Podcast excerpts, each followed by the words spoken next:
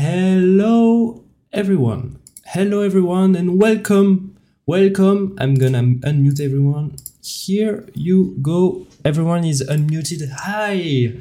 Hi, everyone. Hi, everyone.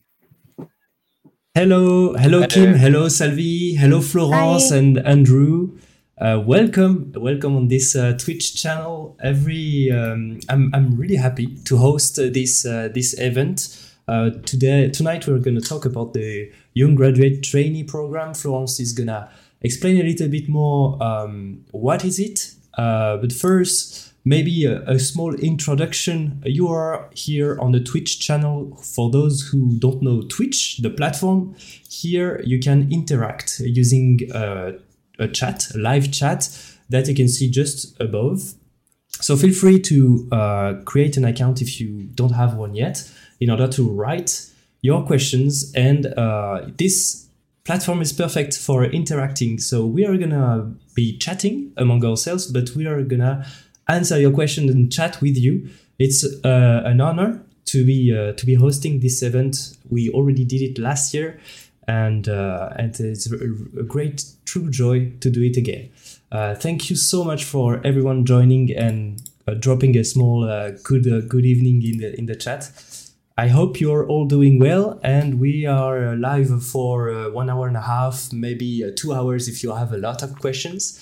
Um, but we are just gonna go through a little introduction of uh, who are we and uh, who is hosting this uh, this Twitch chat today. So we'll go in more a deeper intro- introduction a, a bit later, but just to introduce uh, today tonight we have Kim. Uh, Kim, uh, nice to meet you. And Kim is a young graduate Hi there, trainee. nice uh, to meet you. Good evening, everyone. Sorry, you had a little bit of delay. Uh, Salvi is also here uh, t- tonight. Hello, Salvi. Hi everyone, good evening. And we have also uh, Florence and Andrew. Hi, everyone. Good evening. So, um, Kim and Salvi are uh, young graduate trainees currently uh, doing their uh, young graduate trainee uh, at ESA in different sites. We will go uh, after that. Florence and Andrew are uh, responsible for the entry level programs at ESA and more on the recruiter side. And you can you can you will be able to ask them a lot of questions about. The recruitment process or what is expected in a in an application for the YGT program.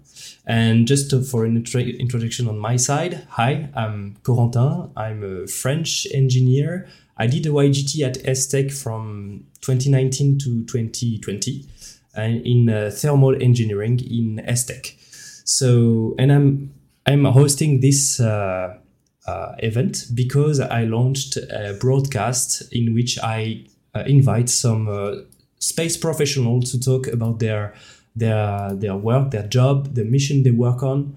And I did uh, quite a, a few dozens of shows since I launched this uh, this broadcast. And today it's a broadcast a little bit particular uh, in English in order to promote the uh, YGT campaign, uh, recruitment campaign. But first, maybe Florence, you can give us a small introduction about what is this YGT program. What are we talking about uh, tonight?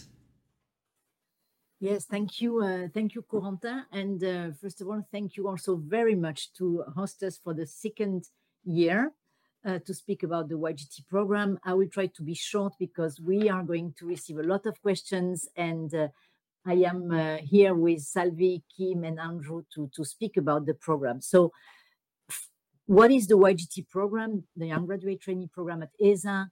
So, first, I think it's interesting to say that it was created in 84 with the first YGT starting in 85. So, you see that it's a program which has uh, is quite, uh, let's say, um, famous now also among the community of students.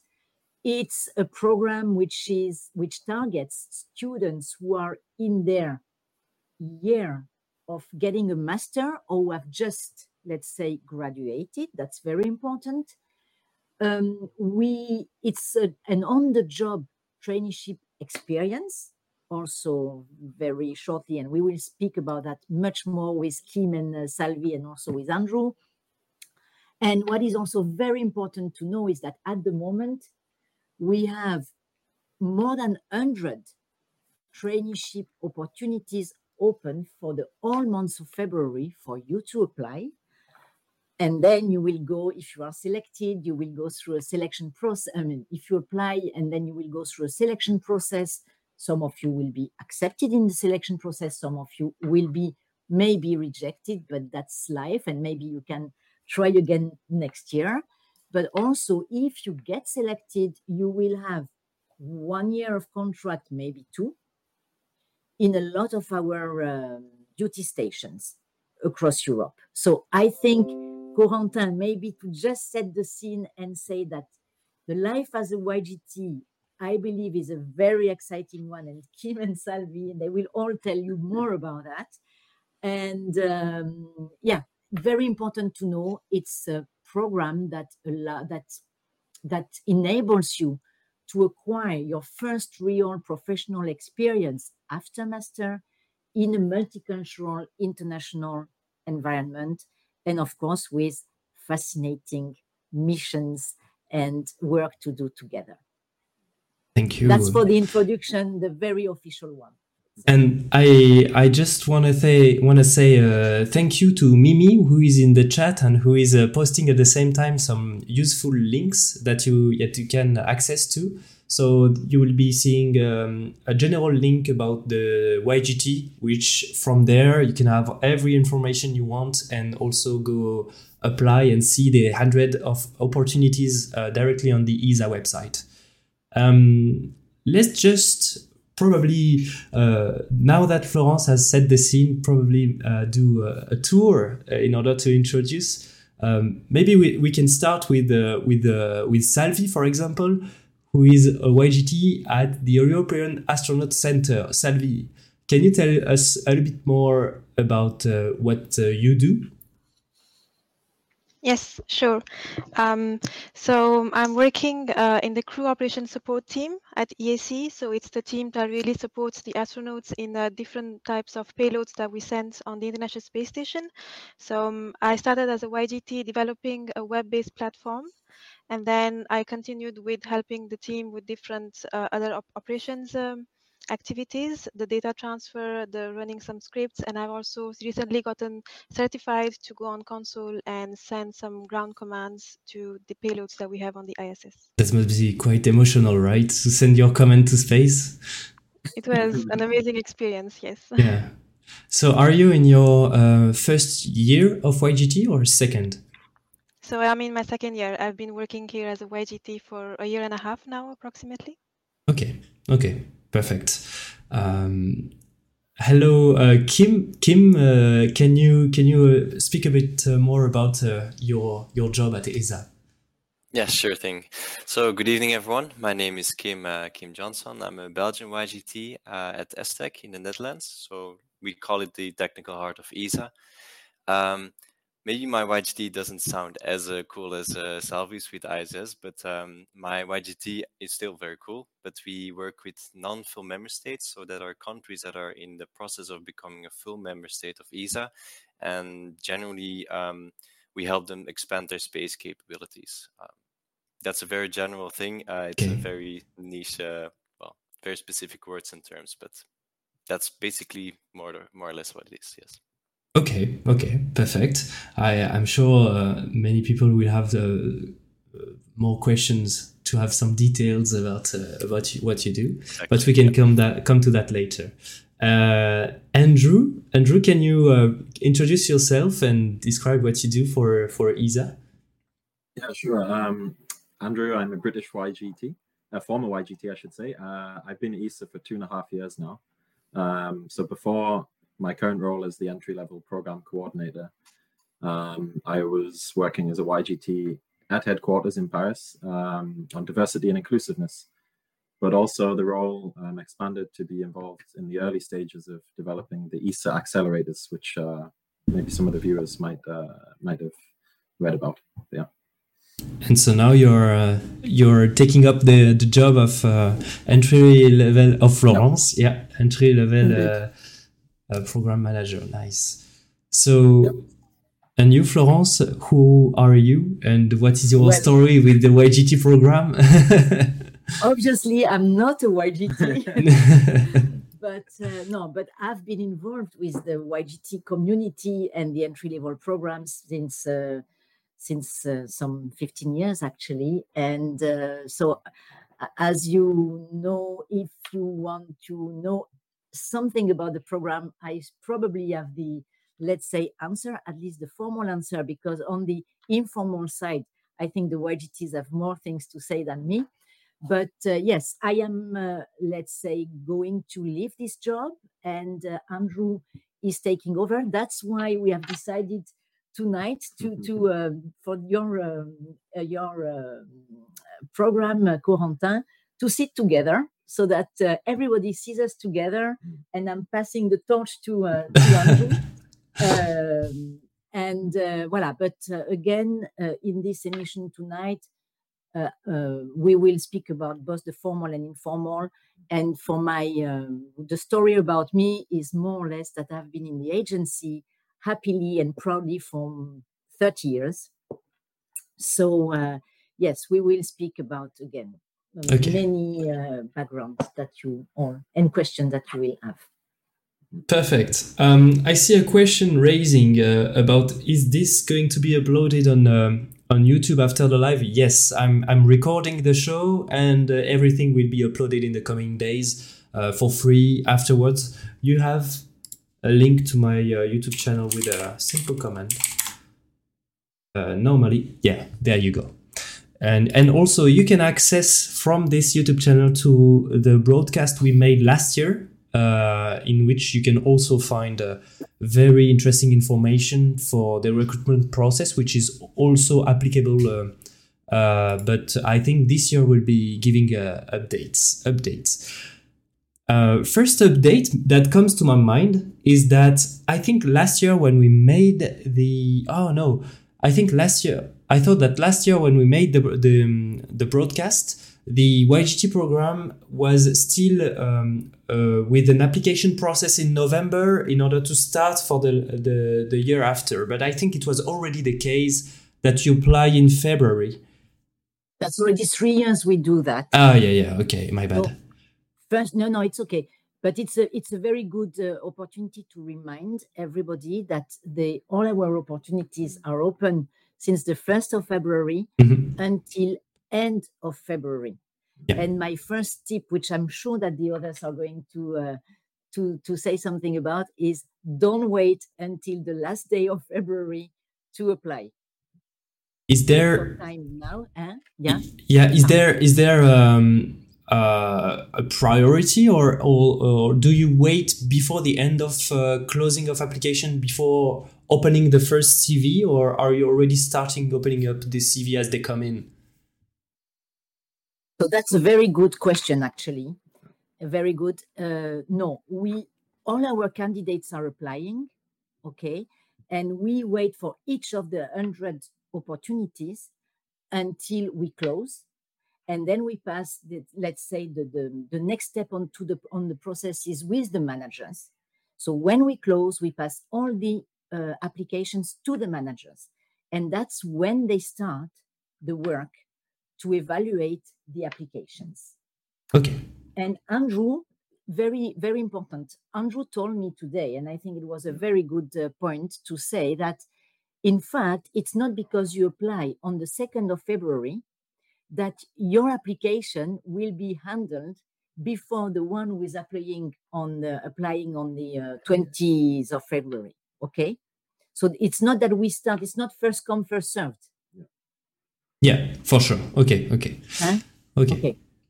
But at the same time, try not to leave it till the very last Exactly. minute. You never Yeah. know, it could be a computer glitch or something like Yes. this. But uh, Mm. but in general, just the advice: people take their time to read through the opportunities, that uh, to make sure they know which one, because you can only apply for up to two YGT positions, and we have over 100. So in this case, really take the time over the next month to make sure you do it, but just don't leave it till the last uh, the last second, just in case. For sure.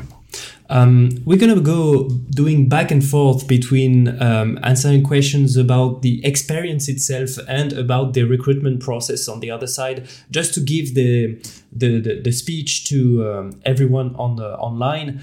And um, I would like to take these questions. Um, what jobs do YGT alumni generally generally get?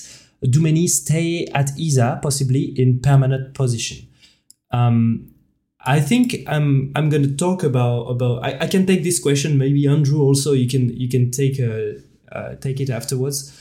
Um, so I was YGT uh, for one year, and afterwards, I I know many of uh, the YGT I was with at the time at ESA were hired uh, in industry, uh, European industry mainly.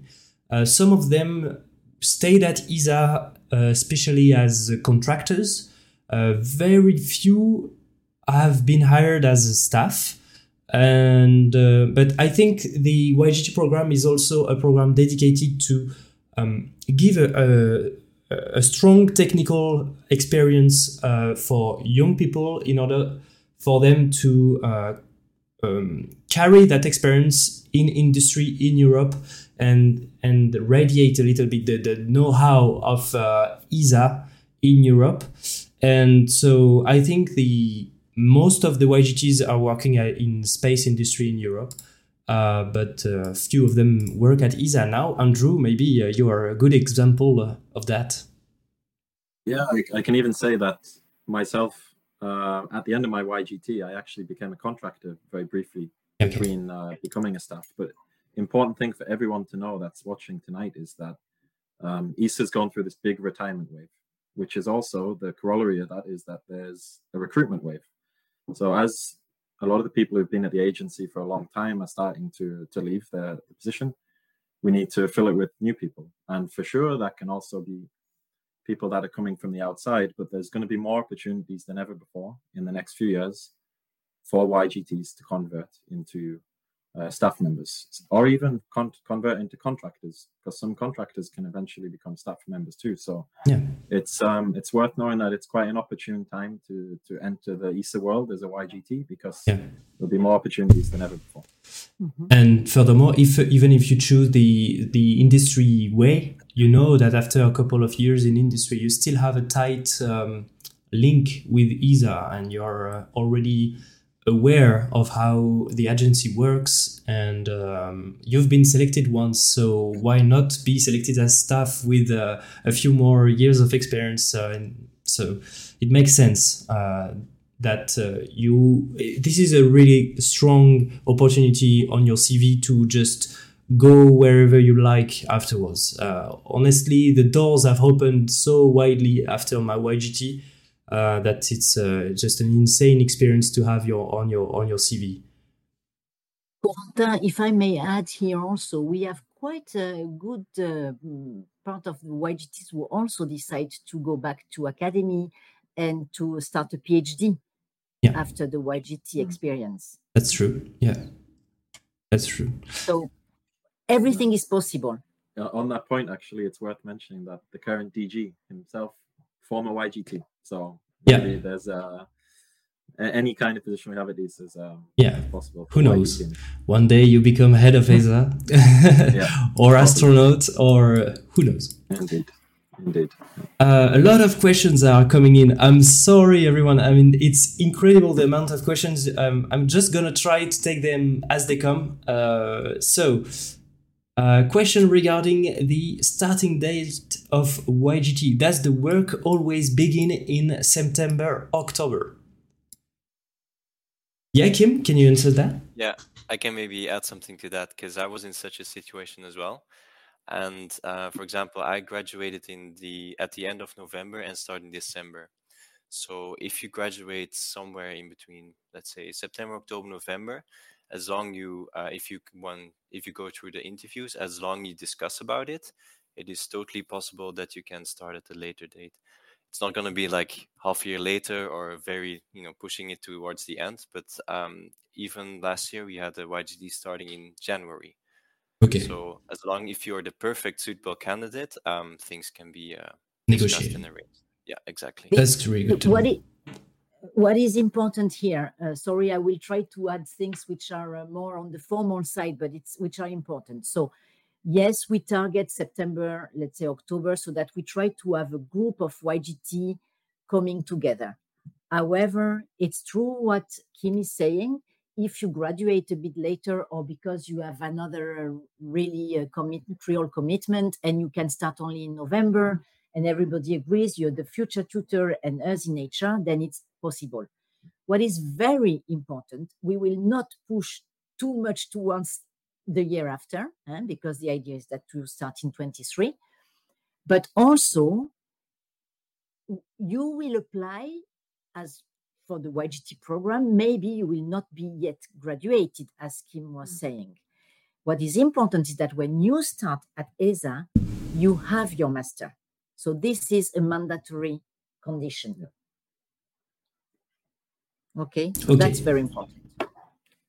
Um, I have a few- questions popping in about the CV, the format of the CV. Do we include the picture or not? Is the Europass CV mandatory? Um, I think we had this uh, this question last year as well, and many people are asking the questions about the the format and i- i- if I don't uh, put my CV this size, it will be rejected. Or what? uh, Can you can you give us a more more clues on that? Maybe shall I start or Salvi? Maybe you want to say first something, and then we uh, we add on the uh, formal side after that. That's for sure. Um, so I think your CV just should really have everything you want to share with ESA on the application that you're sending. Um, so I put everything. I didn't put the picture. That was my own choice, but I think you can also put yours. Um, but really, um, don't ha- it doesn't have to be too long or too short. It does have to be completely according to the position you're applying for. Yeah. Okay, so then on the recruiter side, what I would say is your application should really be your application. So we are not looking for Europass something completely standardized because we want to understand a bit through your application and your uh, letter who you are. So you will, in any case, have to apply through the system, the ESA HR system. This is standard. Okay, everybody answers the same question in the same format, but your letter and your CV can be very personal. And as Salvi just says, just show us, tell us who you are. We can speak for hours about the CV and the motivation letter, but on the photo, your choice. We are very flexible on that, you know. Yeah. Um, I would say I would add that you know, you know, we're the European Space Agency, and not every country follows the same the same standards. I'm from the UK, where it's pretty much a negative almost to include your your photograph on your CV, Mhm. which is in a big contrast to somewhere I know in the French case that uh, it's more common to see to see a photograph. But we're we're from every different uh, member state that we have uh, has a different approach, so you won't be discriminated against. Just make sure it's interesting and reflects your um, your passion for the role that you're applying for. Okay. Um, perfect. I think that sums it up for the for the CV. Um, question uh, for you, Kim and Salvi. In which subjects did you graduated, and is there an age limit to the YGT program? Uh, maybe uh, Salvi, you want to start uh, about your your degree and your. Um, so yeah, I did a master's in software engineering from Paris. Um, and then right after my master's, I joined ESA. Um, for the age limit, I think Florence uh, is the one who can answer. Um, but maybe we go to Kim then before uh, about the subjects. Uh, so, what did you graduate in, uh, Kim? So I graduated in aerospace engineering in the Netherlands at uh, TU Delft. Um, yeah, so that's basically it. Yeah. Okay, perfect. And so if concerning I- the if I- yeah yeah, Yeah. So go ahead. Before the age, so Kim, just to uh, you say you are you graduated from TU Delft in aerospace engineering, so it was more technical degree that you got, and then at ESA you have been selected on a position which is not that much technical. Exactly, yeah. So um, it's more industrial policy. So there's not much of the engineering in literally that I applied to. Um, but still, uh, you know, if if you do research and and this position looked very interesting to me because I wanted to see maybe like a different side of the space uh, industry. Um, th- this is also possible. So you Mm. don't really have to only focus on maybe the the positions that you studied. As long as you show the passion and the enthusiasm and you Yeah. did your research, it's also still um, you may have a chance as well. And if I may add to that also, uh, I think uh, ESA is not looking for for people who already know everything about space. Um, I I think that many people fear that they can't apply for to ESA because they they are not uh, graduated in aerospace or space systems. Uh, actually, I had a couple of YGTs that uh, joined the same year as me, uh, were uh, totally new to space. They applied to ESA because they had a background in, for example, um, uh, radio frequency electronics, but applied on uh, phones or Wi-Fi, and and then they applied their knowledge to radio frequency for satellites, which is the same physics. It's just for for not for the same application, and ESA is really looking into uh, giving the YGT program as a way for people who uh, want to enter into uh, the space sector or to diversify they, their knowledge. So I think it's um, don't put yourself any barrier on the application. Uh, you you can get into space uh, and maybe it's not ESA, but maybe it's somewhere else. But you you can do a lot of stuff related to space uh, sector, even if you have not graduated from it. And yeah, just to add, because I also started just with building some uh, platform, and after all, afterwards, uh, even though I didn't have any aerospace background or any knowledge in the op- operations parts of this, I still managed to you know get through the training and get the certification. So we also at ESA we also have this um, possibility to learn on on the spot. It's on the job training, and uh, you know um, go into a different aspect that's different from where we what we learn and what we studied. Yeah. Corentin, just to go back on the question of the age. Yeah. Um, so on the age, we don't have a specific age limit. Okay, that's very important for you to remember. However, what is important to remember is also is that we our candidates should have and selected candidates have between zero year of experience after master up to one year when they apply okay? Meaning that if as we said before if you are still studying at master level and you will graduate let's say in june 23 you can apply in february if you graduated in 22 you can apply to the YGT. Okay. What is important is that you don't have too much experience. So that's why we say zero to one year, because this program is conceived and made for people, young people who don't have yet professional experience and will acquire this first experience to kick off the career. That's the, the fundamental principle of the young graduate trainee program. Mm-hmm. And another thing which I wanted to add here is about diversity. Andrew mentioned the fact that we are going to enter a big recruitment wave. And what we want to do with that also is exactly what we have just discussed now is that we don't specifically want everybody to come with the same kind of background. We strongly believe that diversity in all its form is important and make teams richer and more successful in the end you know so be it in the background in the education in where you come from uh, in terms of studies areas of interest culture so this is also a very important point which i think is worth mentioning here tonight for sure um, i'm just gonna go go through the questions because we have so much. Uh, thank you for your questions, everyone. Um, I'm afraid we can't take them all. I'm trying to regroup them in um, in one. Summarize a bit. Uh, there's been uh, this question popping on several several times uh, concerning: Do we add a recommendation letter to the to the application? Is it mandatory? Is it advised? No. You don't need to do it. Okay and you will see when you apply we we ask if you uh, want to uh, have some reference but you don't need to add recommendation letter we don't ask for that very clear okay if you want to do it you do it but we don't ask for it um, mm, uh, can I try to send my resume if I have all the requirements, but I graduated two years ago in February 2021?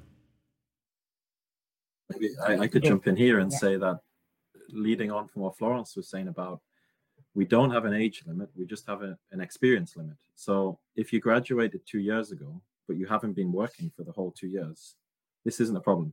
Like it's it's more about the fact your your experience after your master's degree. So if you've been maybe only working part time or not specifically like in a, a graduate scheme, you're more than welcome to apply. There's, there's no limit there. It's just really the program is designed for people trying to get their their very first experience after a master's. So if you mm-hmm. haven't had that for whatever reason after you graduated, you're still welcome to apply. It, it, it might be worth uh, mentioning that ESA also has other entry level programs for people who have a little bit more uh, work experience. I think it's uh, three or four years work experience. Uh, uh, just to mention it, Florence, can you add on that? Yes, yeah, we we thank you very much, uh, Corentin, to bringing that up. It's you we have created and launched last year the junior professional program for those who have a little bit more experience, uh, and it's uh, two to three years of experience. So indeed, in the past, we also had candidates to the YGT program who had more experience now we want them to apply in two years when it comes uh, again the program to the junior professional program. Another one, which is very important, is those of you who have a PhD or are about to graduate um, to, to get a PhD. Do not apply to the YGT. It's not the program for you. you the program for you is the research fellowship program. Yeah. And today, tonight we're talking exclusively about the YGT program. Um, and maybe a question for you, Kim and, and Salvi, during the application process. Many people are asking um, either they should or not apply for the two uh, for two positions because, as a reminder, you can apply up to two positions. Uh, what did you do uh, when you applied? Did you choose only one, or did you apply to two positions? Uh, Salvi, maybe, um, or Kim, yeah. Okay, sorry. Um, I uh, personally I applied for two positions, and I was actually one was more relevant to what I studied and what I was doing through my thesis, and the other position was this position that I'm doing now, the industrial policy, and that was because it really interested me. I really wanted to see how it's done, etc. So I would say if you want to apply for two positions, don't just apply for the sake of applying. Just look for applications that really interest you. If it's just one, then I would say go for this one um, and then give you everything for this position. But if there's another position that also interests you a lot, then then I would say yeah, you can try. But yeah, just don't apply for the sake of applying because you could see that and it would reflect in your motivation letter, and yeah, yeah then your chances are slimmer, of course. Yeah, yeah. I agree. I I also applied for um, two uh, applications and um, the, the two were really linked to what I had studied and what I had done in terms of projects. So they were they were two that really went through the offers again and again, and I found the two best ones that I could match the most with them. So I completely agree with what Kim said. Did you did you did you do a, a, a different um, um, CV, a different a personalized CV for each of the applications? Yes, I modified my CV a bit, and definitely the motivation letter was um, personalized for each application. Yeah. Okay. For me, it was the same CV, but indeed a personalized motivation letter. Okay. So what I want to add here, because it's very important for our audience, we where you apply is a system, is an information system, a platform, call it what, what you want. I don't know exactly how to say now, but we see all applications. So if Salvi, Kim, Andrew, whoever applies to two positions, we see the two positions to which you apply, let's say, you know. So uh, in your motivation letter, if you want to say, I apply for number uh, one, two, three, four, but I also have applied to uh, three, four, five, six, let's say, uh, it's okay. It's okay. But I think that it's very good what Salvi and Kim have done to just explain why they have applied to this one and to this one. And if the motivation is a bit different, no problem. You probably have a very good reason mm. why you like this opportunity and this one. Just tell us. Florence, what we what I should ask you is what happens if you apply to more than two? Because that's very ah, important for the people watching. Very good. If you apply to more than two, you will be automatically rejected. And when I say automatically, I tell you it's one second after you have just posted your uh, your uh, applications. So limited to two maximum. Uh, we don't care if they're totally different fields, take your time to look at the two that you want to apply to, but don't do more than two. Otherwise, mm-hmm. uh, it'll be a waste of time for you. Um, and you can apply to two different, sorry, uh, yeah. Uh, you can apply also to two positions which are in different duty stations. So, for example, in EAC in Germany and in uh, Italy, as long yeah. as uh, these two positions have a relevance for you.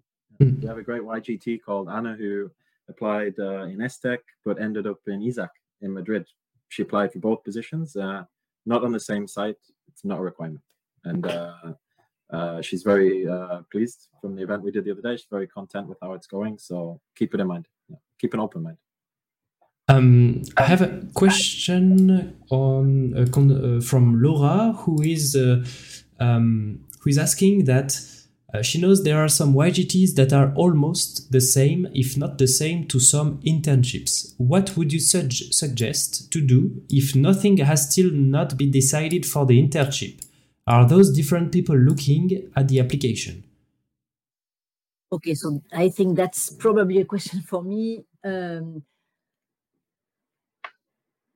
first of all, you can apply to an internship and you can apply to a YGT Okay, so that's nothing. The one doesn't impede the other. Okay, internships are uh, is the program for students who are not yet graduated. But obviously, if you are studying today for your master, we are in February, and you apply, and you get an internship, which will finish by the summer or just in September. In October, you and you are selected for the YGT in October, you will start with your YGT. Okay. So, of course, if you are just about to graduate or you have just graduated, mm-hmm. the difference is your graduation. You know? Yeah. Um, the, the requirement, the main thing to say maybe is that for the YGT, it's absolutely a requirement that you have a master's degree when you start. And for an internship, it's absolutely a requirement that you're still a student. Exactly. That can, the application time, there's for people in their last year of the masters, it can overlap. Mm-hmm. So you're totally welcome to apply as long as you fulfill both of those. You won't be treated any differently. Mm-hmm. Um, and uh, of course, an internship is absolutely not a prerequisite to join as a YGT, no. but it doesn't doesn't hurt. It's like you get to know the agency a bit more and get a feel of of what kind of uh, role you might be interested in. But um, it's it's not a prerequisite. Yeah. Um, a question maybe for you, Kim and Salvi. So, do you stay at the same location for the whole year, uh, or can you change location once or twice during the year? So, Salvi, you're fixed in uh, EAC, right? And between your even during the a single year of YGT, you stayed at the same location. Yes. Uh, so for the past uh, year and a half, I've been at the European Astronaut Center um, in Cologne, Germany. Uh, but we do work with people that are from the, the other ESA sites. So we have gen general meetings um, every week. So we don't move, but we collaborate with people from different sites. Yeah. And also, maybe it's, it's, a good time to say that you can move uh, punctually at different sites because you have uh, be, been part of the organization of the Young Professional Event, which is an event gathering the uh, the young uh, the young uh, students or the young YGTs at ESA from all the sites, and so it's an opportunity opportunity to meet in in person uh, all the people from different sites, right? Yes, yes, and actually, um, it's on point because there was a question about if we're doing some cool projects um, at work apart from our normal jobs and yes so i'm part of this young ESA so which is uh, the whole the, the whole young, young professional at ESA that have this um, group called young ESA and we have different activities. We have some conferences that are every fridays called fascinating fridays. There's a group for the young professional event the one that i led last year and then we organize at ESTEC um, the young professional event where all the professionals for all these aside got a chance to come to ESTEC to meet to every other one, whether it's a YGT, whether it was the research fellows, junior professionals, interns, everyone got to meet, talk, network, and then learn new stuff with uh, science talks and with special guests. Yeah, that was a unique experience. that's awesome. And also concerning also side projects, uh, I'm not sure you you guys are are part of it, but there's uh, this uh, uh, young uh, young uh, ESA satellite that is being built. YPSat. YPSat, right? Uh, Kim, can you can you take, talk a, a, bit more about this program? Yeah, so YPSat is actually um, a project created only by young professionals from start to finish. And what is actually really exciting about this is that um, it will be a payload on the Ariane 6 maiden flight, and they will actually capture the the whole uh, launch of the Ariane uh, 6. So it will be three hours, sort of more or less uh, a mission lifetime of three hours. But the beauty of this um, this project or mission, we can call it a mission, is that everything is done by young professionals. Of course, you have the help of the ESA experts, but you've got um, teams that are doing the systems engineering, you've got the telecoms, you've got the ground support stage. So really, it's and this is besides your YGT as well. So this gives you like a very good uh, insight of how to do missions actually on on such a high uh, mm-hmm. European space industry level. And, and you can even re- you can even get involved in a, in a in a technical aspect that that you know you're not working on in your normal YGT. You could do thermal engineering if you are in the policy group, or you can you can I guess you can just switch uh, and learn exactly. something more, right? If you have skills to offer, and and this is really good practical experience as well. And uh, yeah, in the end, let's say after your YGT, uh, this is really something that you can talk uh, talk during your uh, you know your talks with your future employer maybe. So yeah, this just shows that um, your YGT there's so much other stuff around it that that it's just up for grabs and it makes the, the whole experience even better. So Great. I must say that it's amazing to see. Uh, uh, the, the team is very big eh, uh, now, and they are all working at uh, at the project uh, outside, let's say, working hours in the free time. Eh? So it's uh, it's really a nice and and Salvi, I think, and Kim, correct me if I'm wrong, but I think you are all from different sites also working mm-hmm. on that project. Mm-hmm. So even people from ESRIN or from uh, ESAC in Spain, ESRIN is in Italy for those who don't know, uh, or from EAC in Germany can work at this YPSAT. Yeah, indeed. So it's not just um, limited to wherever you are, which location. It's really uh, an all-encompassing project. Yeah. Yeah. And the good thing to mention maybe is that okay, this is the first one yeah. uh, is going on Ariane six, but there's already plans for another one. so if you join two. as a YGT uh, this year, you might have the opportunity to work on YPSat too. Yeah, yeah so exactly. nice. Which would be on the Space Rider this time. Wow. Exactly. Yeah. Cool. Cool, cool, cool. Lots of uh, a few more arguments to to to apply. Um, speaking about the sites, uh, the ESA sites, I saw questions concerning uh, there's not many YGT opportunities in EAC and a lot of internships and uh, also there is a lot of YGTs at ESTEC and could you explain a, li- a little bit more uh, why there is uh, so much more YGTs offered in ESTEC than in other ESA sites? Yes. Um, so first of all, ESTEC is the biggest, let's say, uh, uh, establishment of ESA.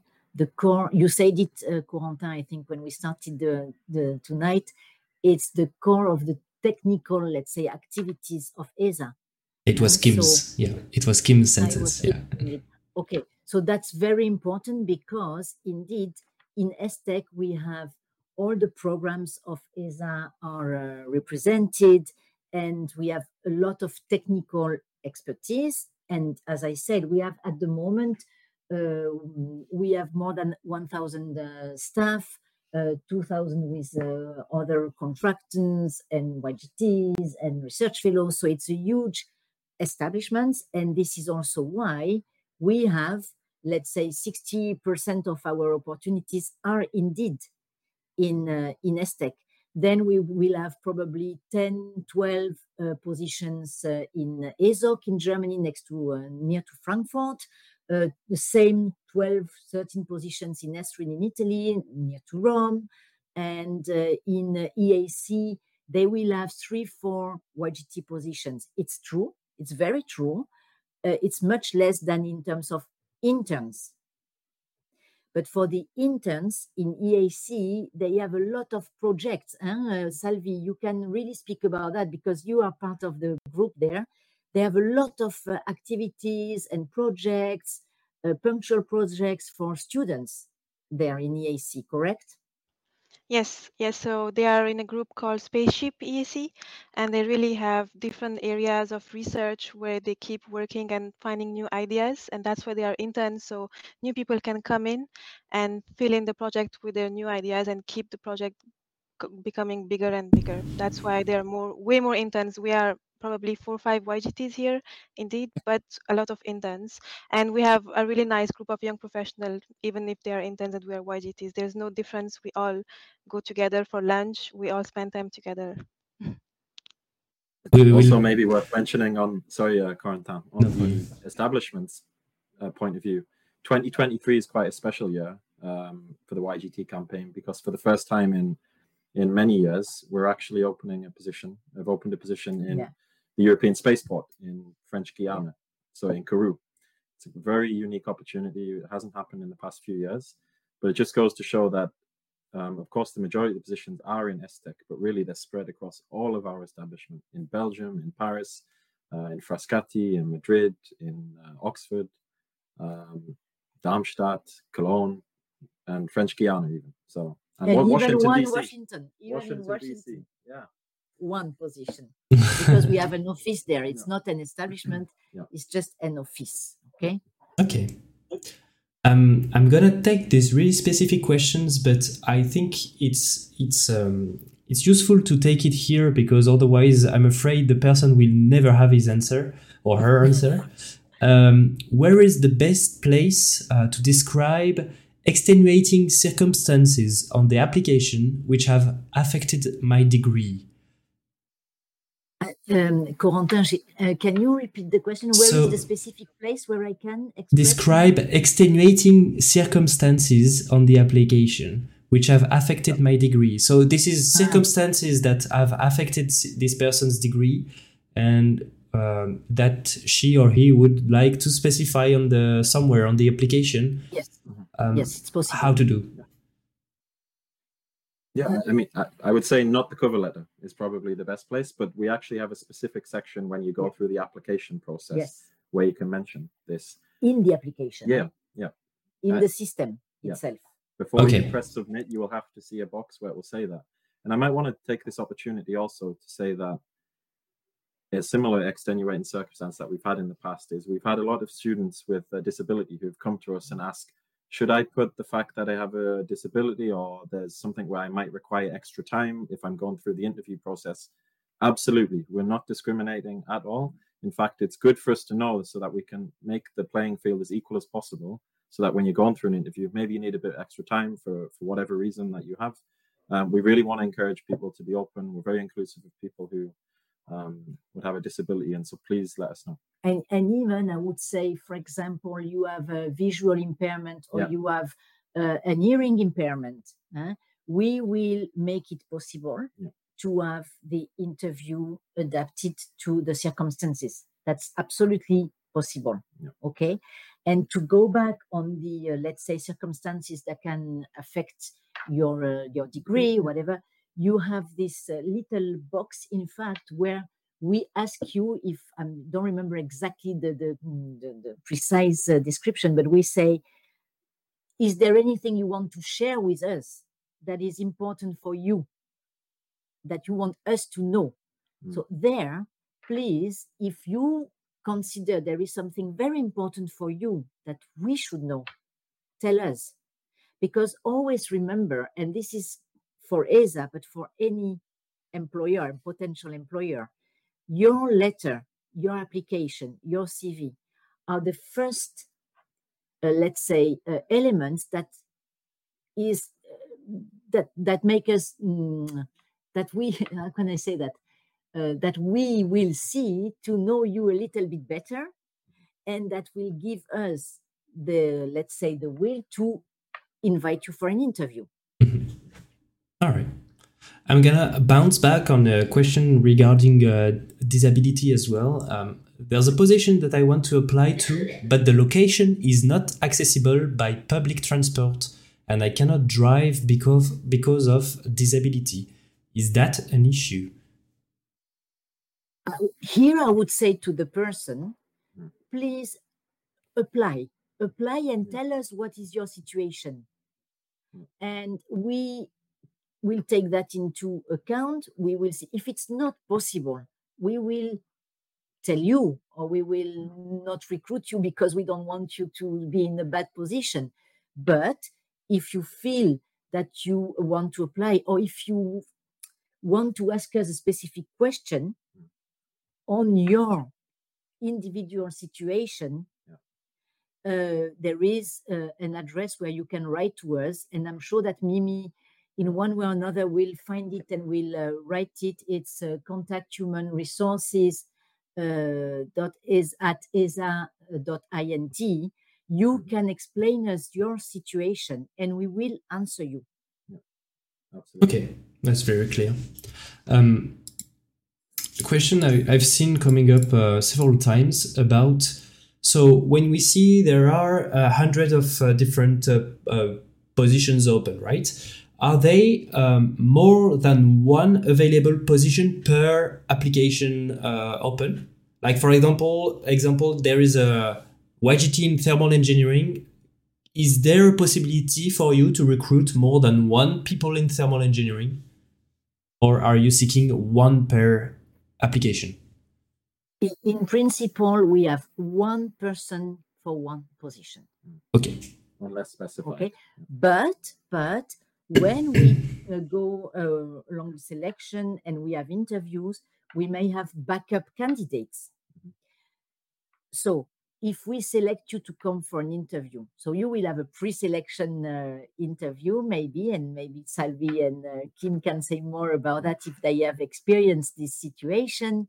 The pre-selection, and then you go to the final interview.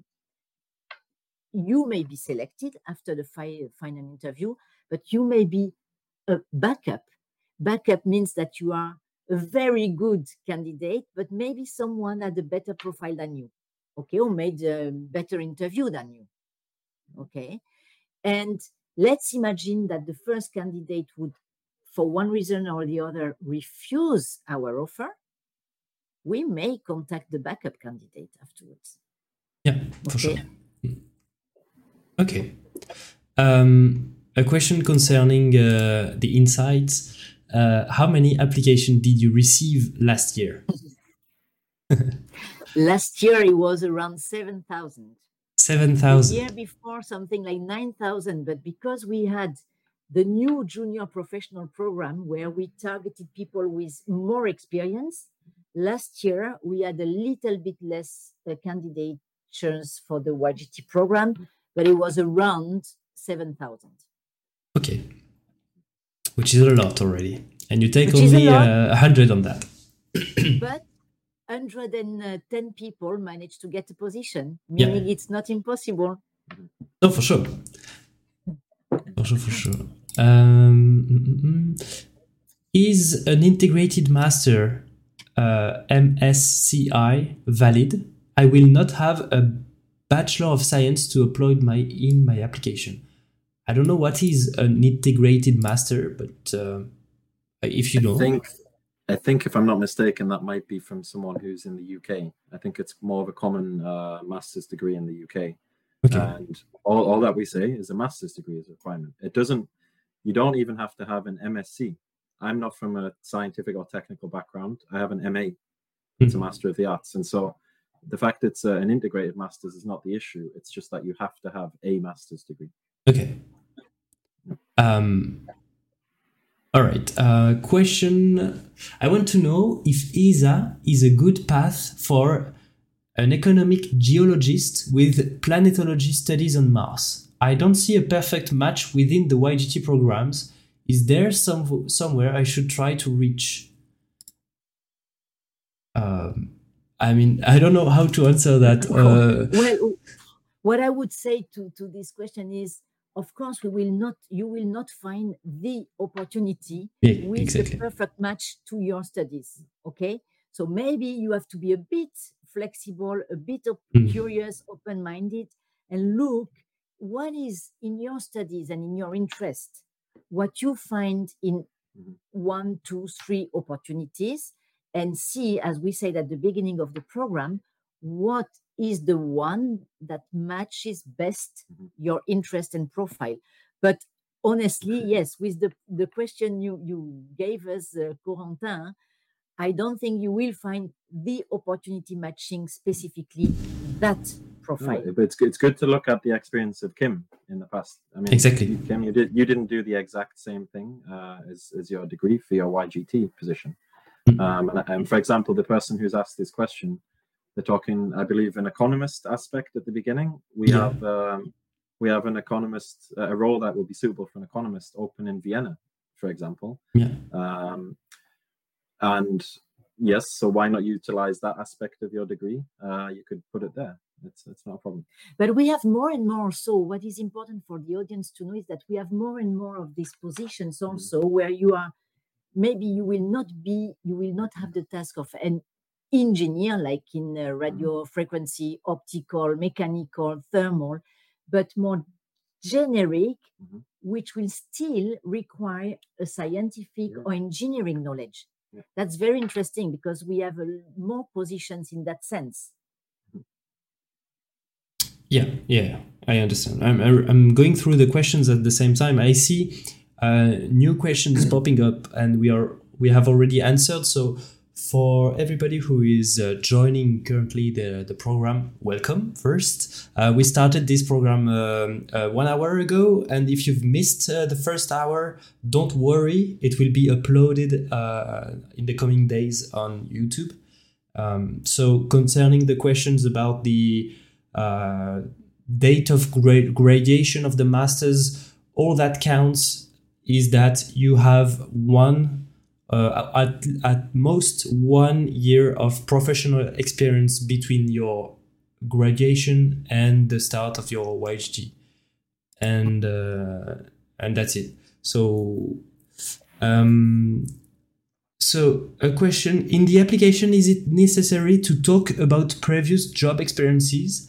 But I haven't graduated yet, so I can't talk about uh, the job experience. So what can I do? so uh, two aspects to, of um, my answer has two aspects here. On the application form, we ask you indeed about the experience, but we know that for the YGT program, our candidates don't have experience. So you just put either you put not applicable or you just put no experience. But if you have some experience, which is uh, also in, um, let's say, uh, summer jobs or this kind of uh, activities, you can put it there.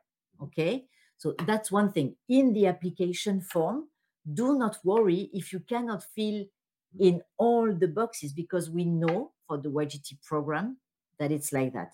Now, for your CV, and your motivation letter, that's the same thing. We know that you cannot have uh, very much experience. What is important is that you share your interest and your will, your uh, curiosity, your uh, what you have done as a project at university. I mean, there again, Kim, Salvi, Andrew can uh, speak better than me, but all this aspect is very important of what you have done aside your studies. Yeah, I could also add that maybe I, I know myself from the examples in the UK and Ireland that a lot of students might take a few years between their bachelor's and master's, and they might have had some experience then. And for, for sure, you should mention it. But we, we really just want to emphasize it's the experience after your master's that is the the the thing that we're most uh, concerned about. And if you have made a few internships before yeah. Yeah. your master, share it, yeah. say it. It's exactly. important. Yeah, obviously, yeah.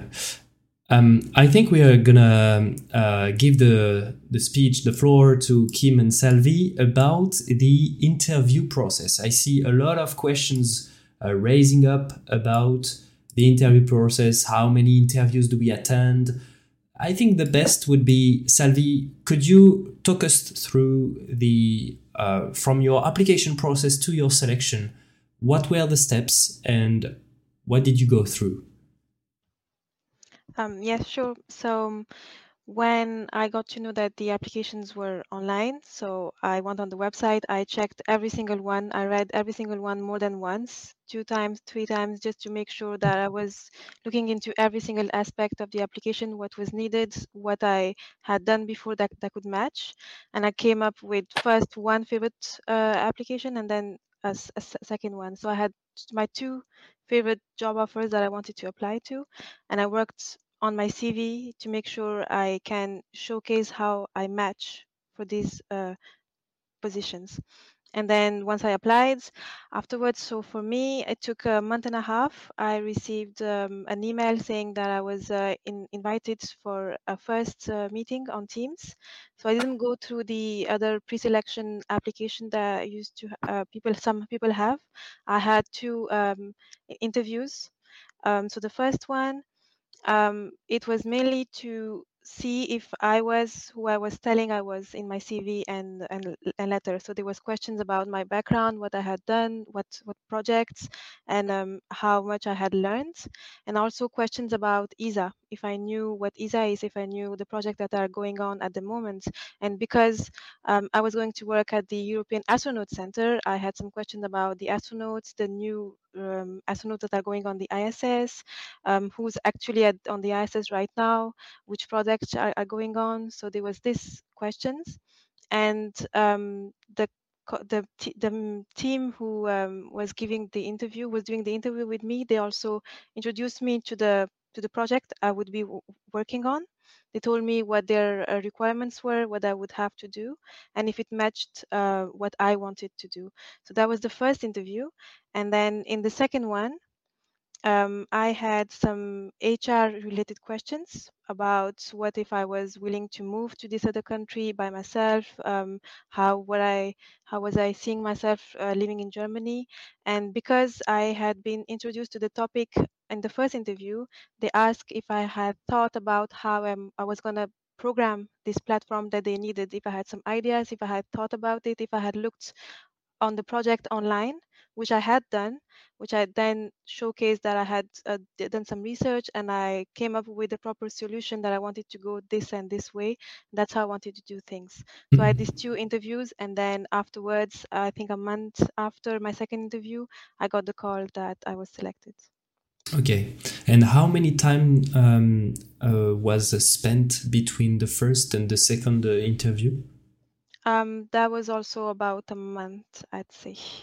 Okay, okay, very clear. Uh, thank you. Maybe Kim, you can talk about your experience. It probably is a, a bit different, I assume. Yes, yes, it is indeed a bit different. Um, so before, when in February the applications um, went online, I, I actually, with a good friend of mine, we iterated and we gave feedback to each other CVs and motivation letters almost six, seven, eight iterations and that I would say like preparation is really key. Like really focus. It's one month. It's only four weeks, and just try to give you everything, because indeed, as uh, florence said before, this is your the first actually contact with ESA, or this this ESA's first contact with you. And then after the the application and sending in the documents, um, it took about two three weeks before getting the email for the first interview. Luckily, um, also for this, I would suggest to really check your spam folder as well because all my emails they uh, I received them in my spam folder. so it was quite a surprise that uh, when I looked it up in the spam, there was suddenly like an interview uh, email. Um, but yeah, my the first I had two in total. The first interview was just actually um, questions on the screen, on a computer screen, and it's called Cammio. I'm not sure if the name is still uh, the same, uh, but if you have such an interview, it, the the website itself also gives you explanation of how how it's being done, and you can also exercise there. And again, here really try your best. Um, I did a lot of research. For example, personally, um, I made different PowerPoints, each slide containing a question, and I would put my personal things that I would like to mention should should, should uh, such a question come up. And I did it for ESA knowledge, uh, for HR questions that you can just find on the internet. Um, so the internet is a really good source for that, and that I think that also really helps a lot during such an interview because it's basically five questions. Um, you get 30 seconds per question. It starts recording for two minutes and then it goes on to the next question. And you have to so speak the, to the camera in, in the microphone. Exactly. Yeah, yeah. So and it's a one recording, so you don't have a second attempt. It's uh, it's from start to finish uh, one recording. Um, and after that, I think it took um, also about three four weeks uh, for the final interview, and also for that again, try to research as much as possible. Because if you would not be selected in the end which is really not not a bad thing at all um, i think for me in my case i would have already know that i tried my best and i'm happy with the things i did and how i did it and that already gives a good motivation. Because even if you went through the the first uh, interview but were not invited to the last interview it still meant you were invited to the first interview it's a really good thing. You stood out from other people and that should also give you motivation to you know that you did your best and your profile is actually really interesting for sure. for sure. And all, all the work you perform um, on refining your cv and your motivation letter is also um, time that is already uh, won on the next application if you want to apply elsewhere exactly. afterwards. So yeah you come in prepared and then you're prepared for whatever comes uh, either it ESA or or else. Indeed. yeah. And if i may add to that as well um, also if you've got questions or you want to reach out to current YGTs try try to do so. We've we've sat at the same uh, position and place where you're sitting right now. And we, we love to help because we've gone we've gone through this experience ourselves and um, also, again, in my case, um, I reached out to some current YGTs back then, and I also asked, you know, just for a quick video call or a quick call, may I ask some questions, this and that, and they were all super, super helpful. And yeah, we're also here to help you. So if you have any questions, I mean, don't don't be scared to reach out. It's it's really uh, okay, and we, we we'd love to help. Yeah, well. yeah. I, I receive uh, also messages uh, each year oh, about it. Yeah. It's, it's great. It's great. It's also a way for us to keep connecting with the new uh, newcomers uh, at ESA. So everybody who I know loves it. So yeah, feel free yeah. to to reach us. Uh, uh, Corentin, can I add something here? Oh, sure. Yeah, uh, yeah. On the on the two three points which Kim and Salvis mentioned. So first of all, you can see that they both really prepared for the interview, and I think this is key. Coming to the interview prepared, and I would say, don't um, neglect the part of your motivation and why you have choose this position because this is your life, your motivation, and what you have studied. You know, it's not something that you cannot know. you are the only person to know what you want to do. So prepare on that. I think that the also the the tip of um, Kim that preparing with a friend is very good and speaking loud because at the interview you will have to speak English. Not everybody is fluent in English not everybody uh, knows all the words and it doesn't matter but at least it's it can be uh, it can be a bit tricky also when you're not Mm. uh, English mother tongue or you have not studied in English. So That's another thing. So prepare and speak loud. Yeah. And another thing on the uh, video interactive tool, we know it's not an easy one. It's not easy to stand in front of a camera, speak alone, answer a question. You're not sure about the answer. Again, all candidates say it, it's not easy. And just try to be as uh, natural as possible. If you make a mistake, if you say a wrong word, don't worry. No problem. Maybe you want to say it, you know, and uh, that you made a mistake or that you got it wrong. So just try to relax if it's Mhm. possible to relax. Kim, you can tell us.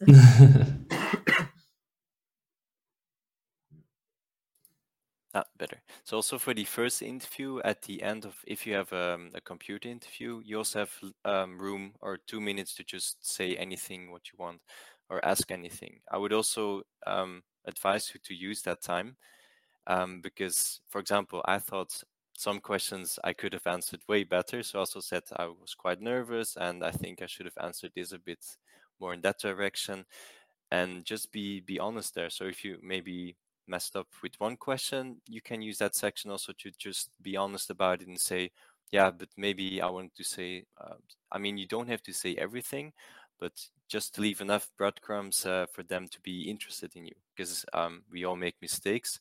Like Fran said, this interview is not not the most uh, fun interview ever, yeah. but it's also an experience, and we all have to go through it. Well, some of us.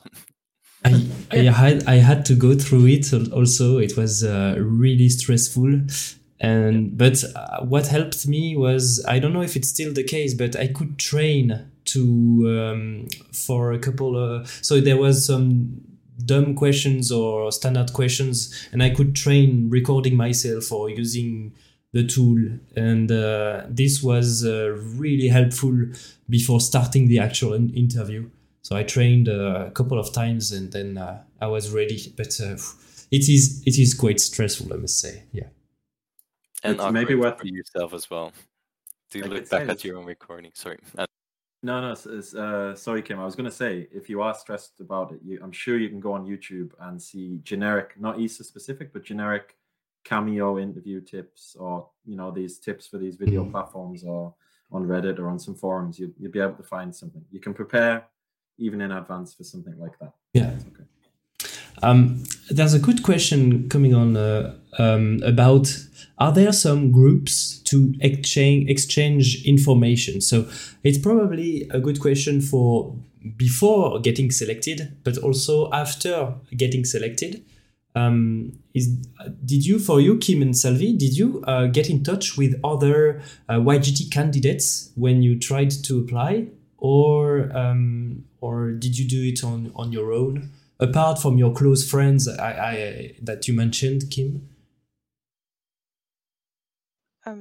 Um, I did reach out to YGTs who were working at EAC because I wanted to know how the site was, what were the, the, the, the projects going on, but I didn't know anyone else who was applying at the same time as me.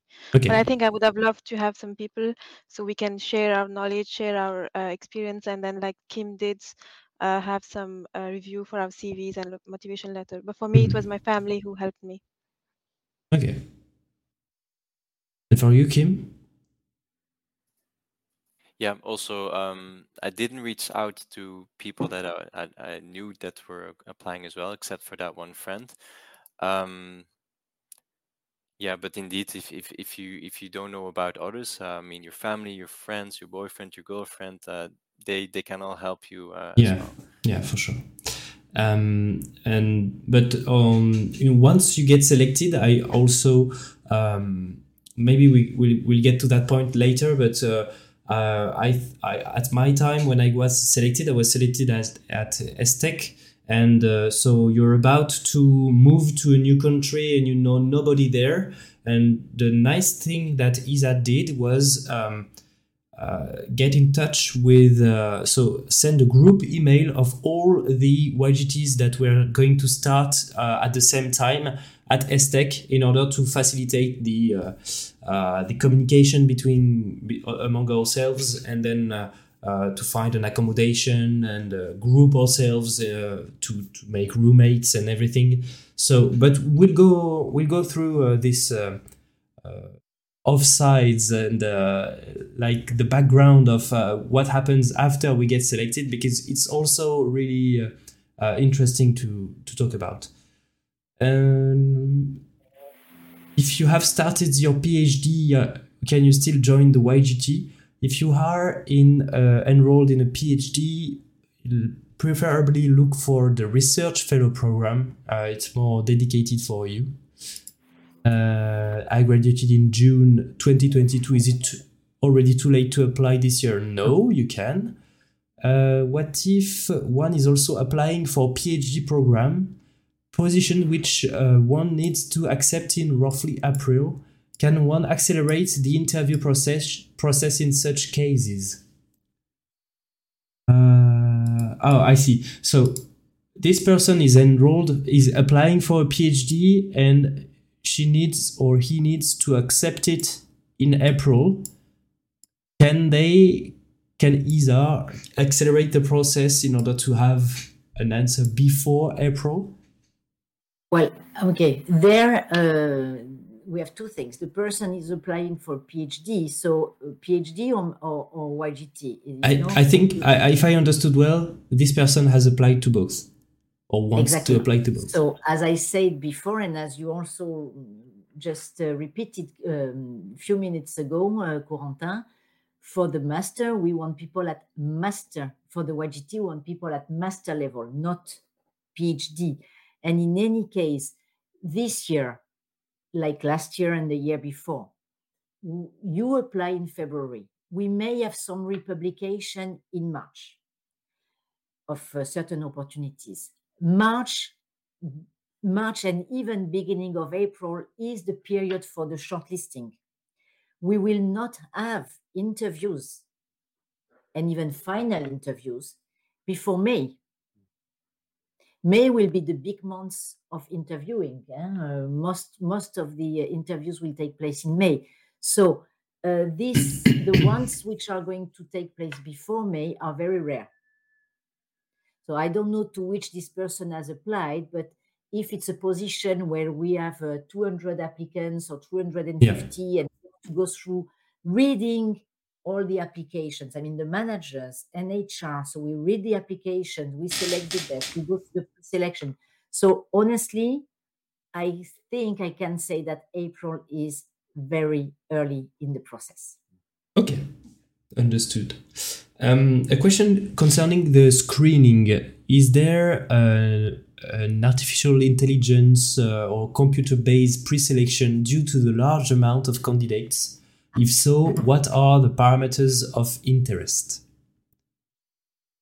Uh, so you will see when you will apply that there are some questions in the application form where we ask you if uh, when you um, um, if you are a citizen of uh, one of the ESA member states, if you have your uh, the valid passport for this uh, country, if you have applied to more than uh, two uh, um, opportunities, uh, about your graduation date. So these kind of questions, some are really, as we said before, if you apply to more than two, you will be um, rejected. Rejected if you have more than this one year experience after PhD, after a master. So there are some questions we ask them is also to give us an idea of who you are.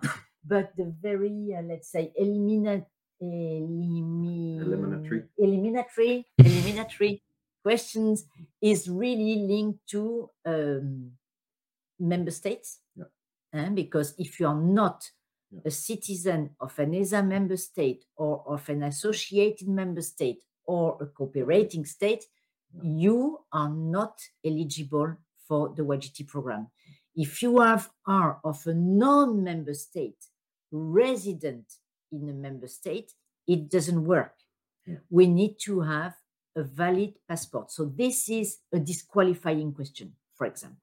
Yeah, When we when we look at the system, we'll see many applications from the US or from India or from China, and they don't have a, a dual nationality with with Europe, and it's automatically rejected when it's like this. By the way, if you have dual nationality, mention it because the system recognizes your second nationality. Yeah. Uh, so if you are of uh, Indian nationality and UK, the system will recognize your UK nationality. Yeah. Okay. Um, question about so can you upload two different motivation motivation later for the two applications? Yes, you can. And uh, Yes, you can. it's advised to do so and to personalize your motivation later for the, for the for the job you're applying to. Uh, question about uh, probably this one is for you, Andrew. Uh, can you get along well with um, uh, English at ESA headquarters in Paris, or is French mostly being spoken there in practice? Ah, good, good question. Mais And- Andrew parle très très bien français. Bon, Rocky, je parle français très bien. Mais, um, no, it's a good question to ask. And actually, I mean, I'm from the northeast of England, so I'm barely even a native English speaker. So don't worry about that. um, but in the in Paris, for sure, there's we have um, a lot of the administrative staff and support staff uh, for sure French because it's in the establishment, just like in all of our establishments. Um, it's true that we do have um, more French, I would say, people that are and francophone people working at headquarters, but the functional language is English. We have two two official languages, English and French, but the headquarters, it is absolutely not a problem if uh, you, you're going to work in English. I have many colleagues who don't speak a word of French almost, and uh, they can order their coffee and that's it, and it's perfectly fine. But uh, of course, one of the good things about being a YGT, you will get the opportunity to learn a language of the place that you're going. So if you're moving to Estec and you speak no Dutch, you'll get a chance to have Dutch lessons. Same for Italy, same for France. So it's, it's not a problem at all. Yeah. and also to learn in the country. Probably, uh, Salvi, I don't know if you speak German, but it's very interesting because if you if you are a, a YGT of Norwegian uh, nationality and you go to uh, ESRIN in Italy, you will probably learn Italian while uh, you live in Italy. You don't need to speak Italian before you join, Yeah. but you will most probably learn Italian, uh, let's say, in your, uh, let's say, life, you Yeah. know, perf- personal life. Yeah, I couldn't speak um, any German before moving to Germany, but uh, ESA gives you the chance to learn the language. So I'm following uh, the German classes every Monday. I'm trying to, you know, get ahead and be able to speak to people outside. Uh, it's been um, half of a year now, so I'm I'm getting better. So you can learn definitely, and you don't have to speak the local language. It's the German classes that provided by ESA. Yeah, it's ESA collaboration with the Berlitz program. Okay. Uh, yeah. because we had If I- uh, yeah we had something in Estec also uh, there was these classes uh, you could choose uh, Dutch English or French I think I don't know if it's still the case probably is At least Dutch, yeah. sorry Kim I interrupted you Yeah, just like maybe a, a nice addition. Um, what is also really amazing about the YGT is just the the number of nationalities there are. Um, so even if you don't manage to to follow classes, um, you can. Yeah, it's just the the the whole the whole group is different languages, different cultures, and you just on a daily to day a day to day base, you're just i- um, interacting with these people. So maybe in the case of Salvi, if you want to learn some German, you you just talk a bit with your German friends, and by doing so, and just yeah, just to emphasize that it's a really international environment, and it's just a very friendly, very uh, yeah, very happy environment. Great. Um, uh, if we come back to the applications, there's a question concerning the uh, requirements for the education mentioned mentioned on the job offers. So this person is interested in robotics and is studying in electrical engineering, but the robotics related job offers mention that they want people who studied mechanical or mechatronic engineering. So uh, this person wonders if it still makes sense to apply. So my answer would be yes, Mhm. as long as you can explain w- why. I mean, you see yourself that we request Mhm. ABC and you don't have ABC, but you have D and you are ready to learn ABC. I mean, you, you see what I mean? It's always, again, a matter of, um, of what you can learn, what you want to learn, and what you can offer, which is maybe not also in, uh, let's say, um, what is in the requirements. At the same time, of course, if then we have many candidates who really fit and match the, the requirements, maybe they have a bit more chances than, than you have if you don't have this knowledge required. Yeah. And Kim, maybe you can add on that because there's a follow-up questions uh, directly addressed uh, to you. Uh, could you give some more insights into your experience outside of your technical degree that convinced ESA that you are the right candidate for this science policy, policy position? Um, yeah, sure. It's really again about research. So, for example, on the uh, the job application, so every tiny text and term that I found, I just started like looking on the internet and even the ESA website. There's a lot out there that you can use, and also just documents that are publicly publicly available. I downloaded them, and then at the final interview, when it came up, like I could mention these documents, and that again leaves enough breadcrumbs for the interviewers to show that you've done your research that you really are keen on exploring this new new field and again you don't have to know every, everything about it because that's what you will do during the YGT but it gives them enough incentive that you may be like a, an interesting candidate Yeah. and yeah so again it's it all comes back to researching uh, about your position Okay, i thank hope you. that answers the question Yeah, yeah, absolutely. Uh, Um, I think it's really clear. Um, so, if you have a disability, how much about it should you disclose it in the cover letter? So, this comes back to the to the question of disability and what you said, Andrew, that probably don't include it in the cover letter, but preferably at the end of the application process, right? That's what you, you said.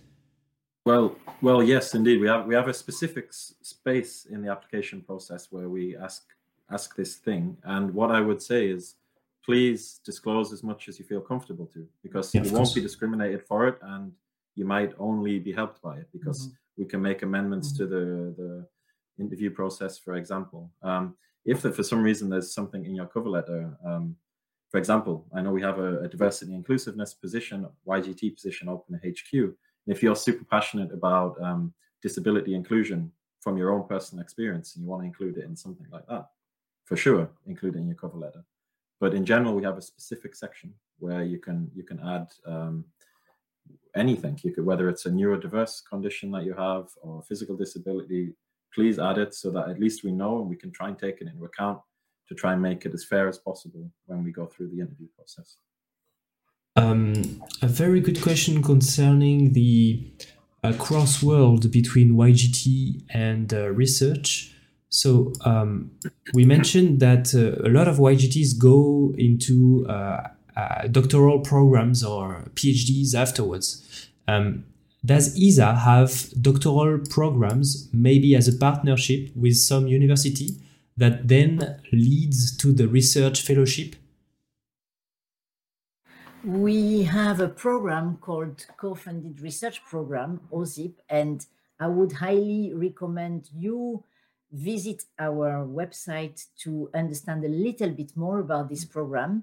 It's very particular. It's not led by HR.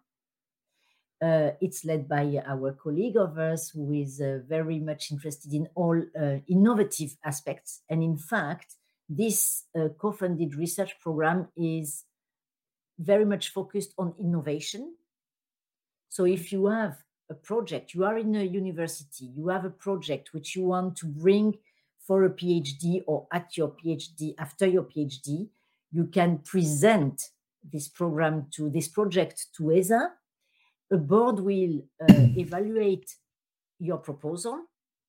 And if you are selected, you uh, will receive uh, financial support but also access to our laboratories and to our experts. uh, the fund can uh, cover can be for uh, three years, up to three years, and um, yeah, but you must be you must be uh, let's say affiliated attached to a university. And maybe yeah, all of this information is on the on the website. overall entry level program coordination um, uh, site, and I'm sure Mimi can put it in the chat. Um, but it explains all these options, including this this quite unique unique one. Yeah. Um, I'm gonna go through some questions really quickly because we already answered. Uh, uh, is there a pre-screening of candidates due to their nationality? Yes. Check the website. What do we have to include in our CV if we haven't still worked? Well, then you include what you can in your CV, and uh, the Even recruiters if are you have, aware. um, yeah, Yeah. if you have attended conferences, if you have had a summer job, if you are uh, in a voluntary work, if you are, uh, I don't know, a super sportive or musician or artist or Mhm. everything which you think it's important for us to know about you, Yeah. you can put in your CV. Um, do you have research like Polar Research where I could apply for as a YGT? So the complete list of YGT is available on the website, and there, I, I- I'm not Yeah. sure there's something related related to Polar Research, or at least But- not on the field. yes, no. Nice. Yeah. No, but in the Earth observation program, we have quite a few opportunities. Mm. So you, you can have a look. They are quite interesting. I mean, Yeah. all I must say that be it in human space flight, Earth observation, navigation, propulsion, uh, launchers, uh, research and engineering in general, I think depending what you are studying, all these opportunities are quite, let's say, uh, exciting Yeah. Yeah. and have uh, yeah So it's is a, all, it's a new world let's say is there only one open position available for each YGT type? Yes. Um, is the limit of individuals for each traineeship program set to only one person? Same questions. Yes. Uh, how is consider apprentice apprenticeships years of work? Good question. so in again what is very important for candidates to remember is that the level of diploma mm-hmm. that we ask of degree is master's degree So yeah, if you do an apprenticeship you- during your masters, then it doesn't count as a as a work experience. It Yeah. counts as a masters. Exactly, exactly. But it's interesting if you have that, if you have taken that path to lead to your master, then put it and explain maybe why you have made this choice and what you have learned from this. I mean, any, what I want to say also here is that any uh, path is interesting. Yeah. Whether you have made your engineering school, let's say just after your uh, your um, baccalaureate, abitur, uh, degree, A level, whatever you, you want to call it, wherever you come from, or if you have worked a little bit before, or you have done an apprenticeship, or every path is interesting. Okay. Uh, do five year long integrated master degrees count as masters for the YGT? Yes, yes, yes, Yes. absolutely. Uh, so for the experience, is zero to one year just for uh, space or all professional experience? Do internship count as professional experience? Because in my undergraduate tra- degree, I already needed to do one year experience. if your experience as intern is before your YGT, your uh, degree, it will count. It will be, let's say, valuable Yeah. uh, for your application, but it's not, uh, let's say, um, it's not. It's not part of the experience limit. It, voilà, Yeah. it's not part of the experience limit. Thank you very much, Andrew. yeah, yeah. Okay. Uh, so my apprenticeship. uh, yes. Uh, because often I, I while you look for a question often our candidates before they make their degree Mm. they have internships experience actually often we are asked ah, what shall i do to uh, improve my cv Mm. and i always say well whatever internship you can find and you can complete you can undertake will be interesting for your uh, for your uh, let's say career and your profile. I don't know. Maybe Kim Salvi, did you have any internships before you graduated? Uh, in my case, yes. Um, three, three, uh, six months one, and uh, and a small one. So. Voila. And some people also have double masters. You know, like or some people uh, uh, participate to um, exchanges program. Everything yeah. counts, and everything is good to write. But even things which are not experiences which are not very much linked to your uh, to your studies if you because you need to support uh, Uh, to get financial support for your mm-hmm. studies. And you work as a barman as mm. a waiter as i don't know whatever tut- um, tutoring uh, whatever you do retail it's important to mention mm. because it shows something about you you know? It shows that you are motivated. It mm. shows that you have to work and learn. So don't be shy put this experience in your in your application I'm I'm baffled by the number of questions. I, I thought I was coming towards the end, but actually it refreshed and I got so much more. But if you want to learn, I don't know, maybe we can I think it's uh, maybe Kim or Salvi, Salvi, did you make any internships before you graduated or you just concentrated on your studies? Um, no, so like someone said they were doing and uh, they were working at the same time of their master's degree. I was also doing the same. So I did okay. an ap- apprenticeship for three years uh, okay. with my yeah. master's degree. I'm sorry if I missed uh, some questions, but I'm just gonna gonna go over them. Um, so number of interviews, this has been already uh, covered. Um, yeah. Does ESA provide support for YGTs moving to their stations from other countries where there may be language or culture, cultural difference in life outside of ESA work? So. Okay, it's interesting that you say that, uh, uh, Corentin, because I was just going to say while you look for a question, let's tackle the relocation part. Yes. So maybe I give one or two elements and then Salvi, Andrew, uh, Kim, you can complete on what you have experienced. Uh, at ESTEC, Kim, you mentioned it. Um, before you arrive, we send a letter and we contact, let's say, all the YGTs, so the group of September, the group of October, the group of November, and we propose them to join before the date of uh, take up duty. And uh, everybody is looking for an accommodation together.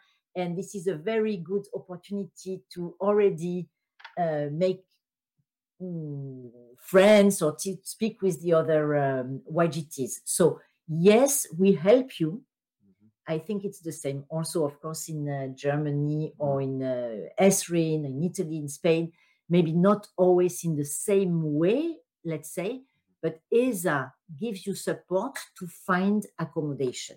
Okay. Now, if you find accommodation alone because you have uh, decided to, to look for yourself, you can also, let's say, um, be guided by our colleague who is in charge of relocation to understand if your contract is a good contract before you sign it. That's the thing. Mm-hmm. Then so that's on the looking for a uh, for a house. Then, when you find your house and when you come here to the Netherlands or to France or Italy, you will also receive one month additional salary to help you settling up in the country. That's very important because it will help you to pay that uh, that additional rent you have to pay when you take a new flat or to buy your uh, i don't know your. Cushions yeah. and this mm. kind of thing so uh, it's uh, very important uh, and for the language we i think we mentioned it before even if you don't speak dutch you will be helped by someone working at esa mm-hmm. to uh, understand the contract and the same for uh, Italian, Spanish, or German. Also, also worth mentioning, maybe as part of your regular salary, you will also get an expatriate allowance, which can top up a little bit, I, I believe, where if it's not if you're not based in your home Exactly. in your home country. Um, and then at the very end of your YGT, if you do if you do leave us at ESA, there's also some support to help in a removal uh, allowance to help you um, if you brought your stuff over. We can help you to take it back as well. Uh, what you will uh, so here we have to be very a bit more precise because that's very important. So you will get your, your travel from Yes. uh, your uh, place of residence to your duty station will be covered by ESA. Okay, to come to ESA to work, and then at the end of the traineeship to go back home or back where you will work. In terms of the removal, we do not reimburse removal Yeah. per se. It's the word removal. We reimburse excess luggage, Luggage, to a certain amount. This will be explained to you exactly if you get a contract and when you receive our rules and regulations. This is very, very well and explicitly um, mentioned. Yeah, exactly. Um, okay. Um, there's another question concerning the people who have a particular situation in which they they had a job experience before and now they got back to the studies to get a master's degree. Can they apply for ESA YGT even if they have, for example, 10 years of experience before the master's? Okay, that's very, very specific case. Okay, so in principle, so I imagine this person didn't have a master before, has worked, got a master with some experience, specific experience, and then applies. Fine, you can apply. Okay, you no one will impede you to apply. However, what you have to remember is that this program is made to uh, kick off career, is made to for people who have no real experience, and therefore, if you already have quite some experience before, you may find that the program is not for you because you will have a traineeship. This is a on-the-job learning program. Okay, so it's there to learn. Your responsibilities will be also somehow limited. You will contribute to a project, you will be with your tutor, you will be with your manager, but you will not be the person who really is, let's say, um, fully responsible uh, for an activity, let's say. Okay. I think it's important to remember that if you have experience and a lot of experience, before the master and you have decided after a while to retake your studies. Maybe this is not the real program for you. Understood. Understood. Maybe we'll come back to um, to Kim and Salvi for an, a really nice question. Uh, someone here is um, asking you, how do you spend your after work uh, time, Kim and Salvi? Because this person is afraid to feel a bit isolated in a new country uh, without knowing anybody. Uh, what would you answer? Maybe Kim, for starters? Sure. Um, if you would go to ESTEC, then I don't think you'll have any problems making friends. It's really a big group, and the the facility ESTEC itself, the, uh, the the sort of things you can do there, it's it's mind blowing to be honest. There's like all sorts of sport clubs. There's all sorts of uh, hobby arts clubs such as ceramics, uh, sports. There's badminton, football. There is a swimming pool. There's a sauna. Uh, there's even like a, some sort of canteen where you can um, get rid of the, the the the busy work week. And yeah and also at ESTEC specifically so i think at uh, the eac uh, for Salvi it's a bit different. It's really a big community of ygts or young professionals. So there's always going to be uh, something to do. You're always going to find people that you match really well with. And just um, currently like the, the the atmosphere is just uh, it's it's very nice we're a very big group and and and just yeah it's it's you won't you won't find any troubles of uh, feeling a bit lonely in a different country on the other hand maybe um, it's a bit of a bubble, but I mean, for one or two years, it's uh, it's at least a very very nice bubble. Salvi, can you do you want to add something? So yeah, we are um, four or five uh, young graduate trainees, as I said, but we have a lot of interns and we have other young professionals also who are our same age and who are recently joining with other companies. Maybe they're working for ESA. So um, so me personally, when I arrived, I was, I think, um, I was feeling a bit uh, lonely because I didn't know anyone. But once you start speaking to the interns or the other young professionals or all the colleagues, we started building our own little group and we do have dinners together when there's something nice that happens someone's birthday someone's project that was really working well we have dinners on the weekends we plan trips to, to the to the different cities so it's not very difficult even though we are maybe a smaller side than ESTEC and have less young professionals we still have different uh, professionals. So we have the interns, like I said, and it you are not stopped from mixing up with your colleagues and having a group with them and having activities with them. So I haven't felt um, by myself or lonely in this uh, past year. And I can add to that that uh, okay in EAC, but also in uh, in ESOC, the, we have young graduates, but we also have research fellows, national trainees, interns, as uh, Salvi says. We're all part of the same community. Andrew uh, has also have, uh, been part of the big uh, group of uh, young professionals in HQ in uh, Paris. When I was working in Esrin, I was much younger, and there was a huge community also of mm. YGTs. And I mean, honestly, I think the YGT and the young professional community is the most, maybe, no, I don't know if it's the most active, but it's a very active one in ESA. I always make the example of the breakfast and the lunch, you know, where the big community, they are, me- they are meeting uh, at the canteen and go for lunch together, go for breakfast together, who is there is there. I, I think you all can say something about that. Yeah. I mean, you always say that the, the croissant crumbles. Like croissant crumbles. That's that's in ESTEC. I don't know yeah. in EAC, but in ESTEC for Paris sure. as well. For sure. Definitely.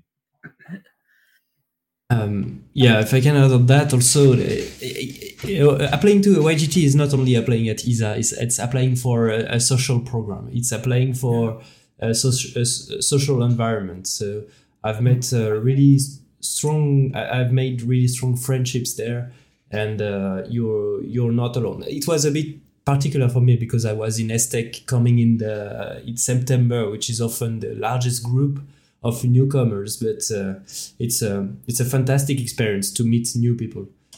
Um, questions about the number of applicants already answered uh, before. It's around 7000 per uh, per year. Uh, uh, so much questions. I think we we uh, will stay maybe 15 to 20 minutes more, but I, I don't want this because this is recorded and you can watch the beginning if you uh, haven't seen because I see a lot of questions that have been answered already. Um, so I don't want the I don't want the recording to last too long. So we are gonna end in 15 to 20 minutes just to take the the last questions. Uh, what we can also say, maybe Corentin, is that the background uh, in the studies and uh, of the candidates can be very, very large, from uh, system engineering, mechanical, uh, thermal, but also scientists, um, um, lawyers, HR, communication, uh, the, social, the science. social sciences, IT yeah. very important also IT um, background, software engineering. Mm-hmm. Now I'm a geolo- uh, geologist, Earth observation, data analysis, data scientist. I mean, I'm thinking of a lot of, uh, let's say, um, disciplines, voila, disciplines where you may have studied and you will find in our list of opportunities some things that's for you. I'm thinking also in uh, com and lawyers. Yeah. Uh, I mean, for example, even economics. Know, quite a lot of our vacancies um, will just say quite a generic scientific or technical discipline. So Yes. we get we get asked a lot of questions about I do this type of uh, science. Am I eligible? It's not specifically mentioned. No, like we have plenty of positions that are open in general because we want to try and tap into the, the kind of skills uh, that you will get across various scientific and technical disciplines in those cases. But as Florence mentioned, there are plenty of social science, communications, uh, Yeah. Huma- humanities positions as well. Yeah. Um, a question for the people who haven't yet uh, graduated. Um, during the application process, there's a question that you should put down your last uh, level of uh, qualification or highest level of qualification. So, should they put masters if they are doing the masters but haven't yet graduated? No, but, but bachelor. We know that if Yeah. you put bachelors, it's because you are studying for your master. Okay. Okay. So if you have a master one for those who are studying in Fran- in France, if you have a bachelor for uh, others, you just write the highest level diploma that you so far have. Yeah. And then you ha- there is a question: When did you graduate, or when do you plan to graduate? Yeah. Just answer the question. We Yeah. read, we ask questions. It's because we are interested in the answers. Um, maybe some more details about the interview. So, um, all the interviews are performed online, or are there any interview in person? we are no longer having interviews in person in general since we had the pandemics but also for the young graduate training program since before we uh, also had we always uh, we, we since long have interviews in uh, let's say not in uh, person but virtual interviews Okay. Um, and about the interviews, uh, uh, Kim and Salvi, do you feel that it was um, like how uh, technical was the interview? How how deeply technical were the questions? Uh, was there were they uh, quite general about the technical aspects, or or quite in depth? Maybe Salvi, you can start. Um, I think it really depends on who you are speaking to. Um, so the um, my, my colleagues now that uh, were at that time asking me questions, they didn't have an IT background, but they did want to know if I had the experience and knowledge and what solution I wanted to provide for the for the project. So I and I've heard some people who had really technical questions because the people they were um, in interviewing were from this background. Um, so I got, I guess, not too much technical, but not too less. I got just what they needed for them to understand that I had the knowledge. Okay. Um, so uh, there's someone asking. So is there a place or an email address where we can ask uh, questions that, that cannot be answered now and are not available on the FAQ page? Yes, I mentioned it before, and probably Mimi uh, can uh, put it also in the chat. Um, contact.human.resources at esa.int is the address where you can uh, ask your questions. By the way, this address is also on our webpage. So, again, take the opportunity to mention that you should visit the web pages uh, on the entry level programs, read carefully about the YGT program. And uh, you just mentioned the FAQ. Yes, there are a lot of answers to your questions in the FAQ. So read it. And then, as you say, if you don't find the answer, don't hesitate to write to us. We, we will answer you. Okay, thank you for the answer. So, is a candidate who applied early, uh, meaning first day of February, more likely to have an interview than a candidate who took time to write his or her cover letter? No, we answered that in the beginning of the of the of the show. Um, could Take Kim, your time to apply. Yeah. Take your time to apply. could Kim and Salvi share one of their or one funny anecdote during their YGT? so either you can think about it right now, or maybe you can come back to it uh, a bit later while I read some more questions. If I have maybe something. Okay. So at the at ESTEC we've got this uh, ginger cat uh, called Mickey the space cat, and he's always uh, chilling around a certain bench uh, inside the building.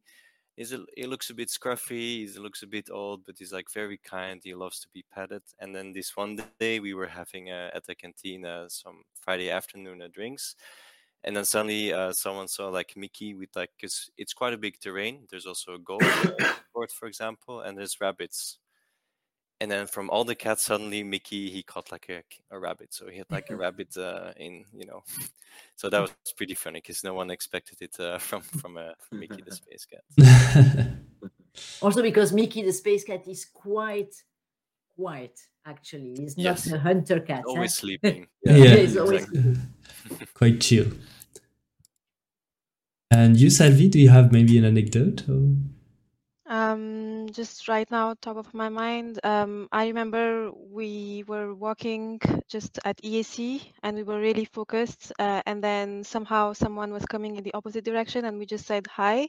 And then two seconds after, we we checked and actually the, this was Thomas Thomas Pesquet, the astronaut, and we, and we were like really shocked because it was our first time seeing him in real life. And we said hi, and then he said hi back. So yeah, because so we got really excited because uh, it was uh, we were two three um, YGTs and interns, and it was our first time seeing him. So yeah, it's quite funny because you can meet uh, the astronauts at the EAC. That's uh, yeah, not only you meet them, but you are colleagues. You're colleagues with we are colleagues, right? Yeah. um, uh, so apprenticeship have been answered. Uh, good question, Kim Salvi. What are your plans for the future?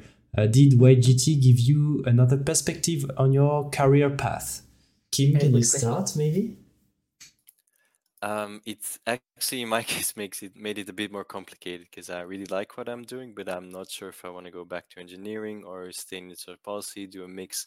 So um, yeah, in my case, uh, it's I'm in my second year. In about one or two or three months, I will start uh, digging deeper into what I want to do. But to answer your questions, no, I have no idea. Okay. Okay. Which is already an option. Exactly, it makes it easier, but also more difficult.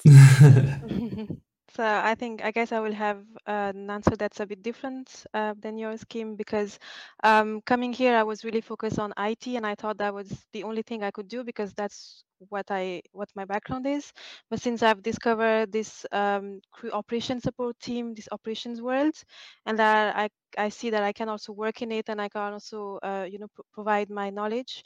I also would like to I guess go towards this IT slash operations job in the future. So I think ESA uh, was a really uh, good platform for me to discover that I, I I like operations and I can work in this field also. Good. If I may, Corentin, what about you and Andrew? Well then, The uh, YGT opened you some doors. Uh, that's for sure. That's for sure. YGT is um, uh, is a really strong experience, but it's not only about the line on the CV. It's because it brought me confidence that I was I was ready uh, to get on professional uh, uh, tasks. So um, I mean, of course, putting ESA on your CV is, um, is, is gets you a step in the door, but afterwards it's not that it's the the, the experience the, the social experience and uh, living abroad and uh, speaking english and uh, also the technical aspects uh, of the of the professional environment there. Because you are a young uh, a young uh, professional getting into uh, and interact with people who have uh, years and years of experience in your your field in, in their field of expertise. And you get to learn so much that afterwards you you you bring so much also to um, to the companies when you search for for work afterwards. So uh, yeah uh, definitely uh, it was uh, it was really easy for me to find a job afterwards. I'm really happy with it. Um so uh, uh, is there any possibility to find out more about the, posi- the position besides the description? What I would suggest is I encourage, uh, encourage you to read about the um, ESA web pages concerning the department and uh, everything. You, you will see keywords in the application. Uh, for example, uh, in my case, it was uh, uh, you will be performing tests in the mechanical systems laboratory. And then I checked on the ESA webpage what is the mechanical systems laboratory. And that helped me during the interview to show that I was interested in the, the activities of the department. So what I would suggest is get to learn uh, a lot by going through the website about the projects, uh, about the mission of the department, and the, the life around the technical uh, aspects of your of your description. Um, so also people are asking how can we reach out to YGTs? Of course, I think LinkedIn is a is the best options. Um, I can I can probably uh, speak for you, Salvi and Kim, but feel free to reach us out on LinkedIn and ask your questions. Uh, no no worries. Every everyone is uh, more than, more than welcome. If I um, maybe may add to that, even yeah. if you're YGT you're interested in in applying, doesn't match with what we're doing. We might know the YGT that is doing that position. Absolutely. So we yeah. can forward exactly. that one. So very exactly. good point. Uh, very good point. Uh, is there any way to contact the position supervisor about the role before applying? Uh, there I'm a bit uh, okay. I, I, would say spontaneously, I could say yes. At the same time, as we mentioned before, in view of the number of uh, application that we receive, uh, if the manager has uh, 200, 100 applicants to his position or her position, it may not be so easy to answer everybody. However, as you rightly uh, said right now, uh, Corentin and you all, go on the web pages and try to discover and understand, let's say, what uh, what uh, the position is about and what the environment is about. Yeah. Uh, this was answered. Uh, you, you may uh, also want to, if you manage, sorry, if you manage to find, uh, let's say, the contact person, then of course you, you can write an email. But I mm-hmm. cannot tonight guarantee uh, that it will be easy to find the person and easy to find an answer to your questions. Yeah. Uh, probably a question Does gender play a role in the application process? want to take this one or should I take this one? Gender, gender, yes and no. I mean, yeah. in the sense that we don't discriminate no. at all. Uh, be it uh, female, male, or even if you are in a process of, uh, let's say, reorientation. Yeah. And so, one thing to maybe mention is that in general, our YGTs, the gender balance is, is, is pretty balanced. Exactly. It's pretty, exactly. It's pretty balanced. Yeah, yeah, changes a little bit, but um, it just goes to show we, there's no discrimination. I think that uh, last year, uh, I, am not I'm not going to say 42.5%, but mm. a bit more than 40% of our recruits mm-hmm. were uh, female engineers and scientists yeah. and um, YGTs. Therefore, you can see that we are really nearly at the 50 50. So, okay.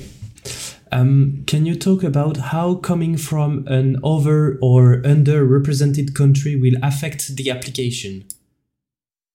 Okay, so um, through our convention, you have, let's say, the duty of um, of balance geographical distribution.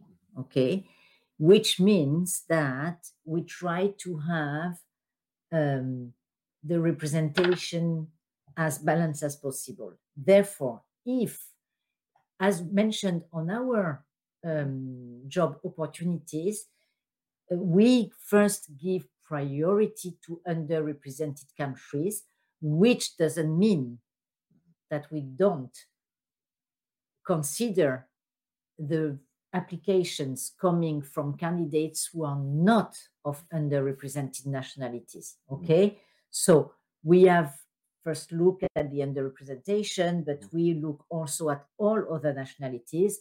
And again, also there, if we look today at the representation, geographical representation, we can see that we have candidates from, uh, let's say, all the countries uh, representing or at ESA. So um, to say it again, everybody has a chance to be recruited, mm-hmm. although it's true, we first consider underrepresented nationalities. Okay.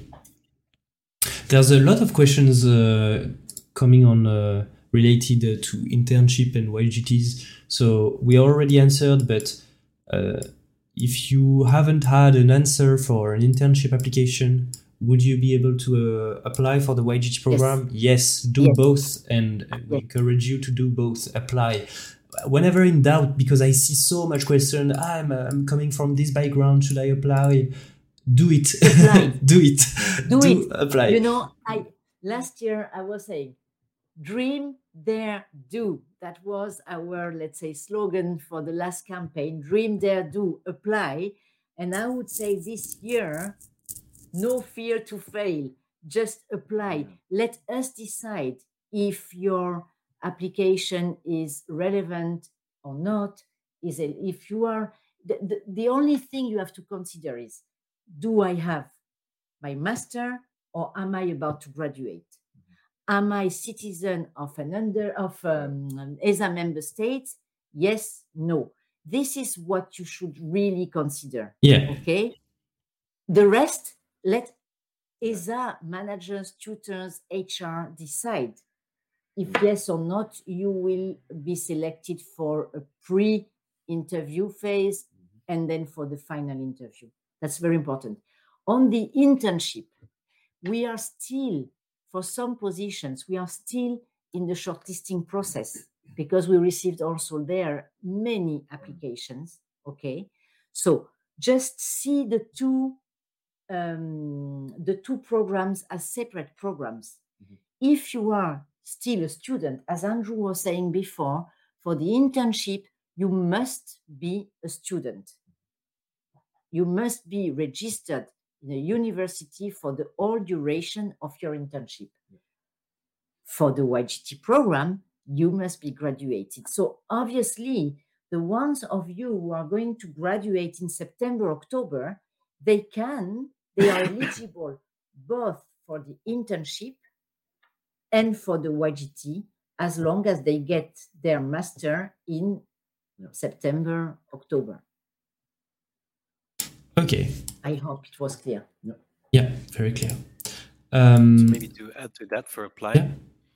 um, if if you don't get through this year, try again next year if you still are fit, because there's been also many YGTs that got the YGT in their second attempt. Yes. So mm-hmm. if you don't if you don't pass, let's say this year, um, there's nothing that holds you against for trying next year, for the year after as well. Exactly. Exactly. And by the way, the same for the internship the one of you who maybe are, are, are uh, in the audience tonight and are not in their final year before master and have applied and are not selected, they can still apply next year. Um, a question about the integration with your new colleagues, Kim and Salvi. When you come in within the team, uh, how was your onboarding on your new team? Were you uh, welcomed? maybe uh, maybe Salvi first. How was your integration? Um, yes, so at the beginning, um, my manager did set a meeting with uh, everyone from the team, and then we got to chat to understand what everyone is doing, where they come from, and everything. And I also got many do documents and slides that I could read and understand more. And the best thing is that my manager or any other colleague was always there whenever I had the questions. I could I'll also follow them during their daily works to understand what they are doing better. So they were all very helpful and um, and ready to be there whenever you need. So it was very smooth um, process to integrate the team and start working. Mm. And what about you, Kim? Uh, for me, it was very, very nice. Um, from right the beginning, the team kind of showed you that you're not considered as just a YGT, but as a, a team member that would help everyone there. Because um, yeah, the help, the extra help, the extra set of hands was very welcome, and everything. We have an amazing administrative assistant that just uh, made it very easy. So got the laptop, got the whole teleworking package, um, on the first day, and they let me do work that was very uh, useful to them and very le- relevant to them. Mm-hmm. So right from the beginning, I felt uh, very appreciated and uh, yeah, valuable. We have to say also this YGT program is going every year, so the sections and the people are used to welcome new people, newcomers in the team. So um, there is no um, problem concerning that. Uh, I also felt really well included um, in in my team, so um, no no worries about that. And I see also questions about the daily work life as a YGT. What if you have a problem? Uh, what if you doubt about your work and everything? You have uh, you have a, a, mentor or a tutor uh, which is associated to your YGT. So this is the point of contact uh, to which you can ask any questions you want. You also are represented by um, uh, human res- uh, resource, uh, sorry, yeah, human resources uh, person, staff, uh, to which you can talk about whatever you want. So um, no problem on, on, that. Very important here to say, everybody is supportive Okay, as you mentioned, Corentin, you have your tutor, but you also have an HR advisor. You also have uh, an entry level program coordinator who is can also um, hear you, listen to you, direct you if there is a need to maybe the we have welfare officers also in ESA. If uh, you have let's say uh, an issue that you want to discuss with someone who's not an HR person or your tutor. That's also possible. What you should also remember is that um, today, I mean, uh, sometimes people still fear to go to HR, you know, to speak, but you should not, because we are here to make your and to contribute to your uh, positive experience. We want that you are happy with your experience as YGT at ESA. So if you at a certain point doubt, wonder, have questions, just try to express it. It's not easy. You can also speak with a friend, mm. huh? but don't keep with your own. Uh, don't stay with your own doubts without saying to anyone. I think, and whatever you discuss with HR in ESA is confidential. That's very important. Um, maybe uh, a question to end because I, am sorry, there is so much question. I think we have, uh, if not twice or, or thrice as more question as last year. It's really difficult, but it's so nice to to see that so many people are interested by the program. Um, I invite Good. you to watch the replay. It will be available on Twitch and on YouTube in the coming days uh, for free the a lot of questions have been answered at the beginning of the um, of the broadcast and i'm sorry if we can't answer everything. Again if you have uh, more questions about the ygt life and uh, uh, the ygt process uh, feel free to reach out to kim salvi or me or even uh, andrew no problem um, on linkedin for example.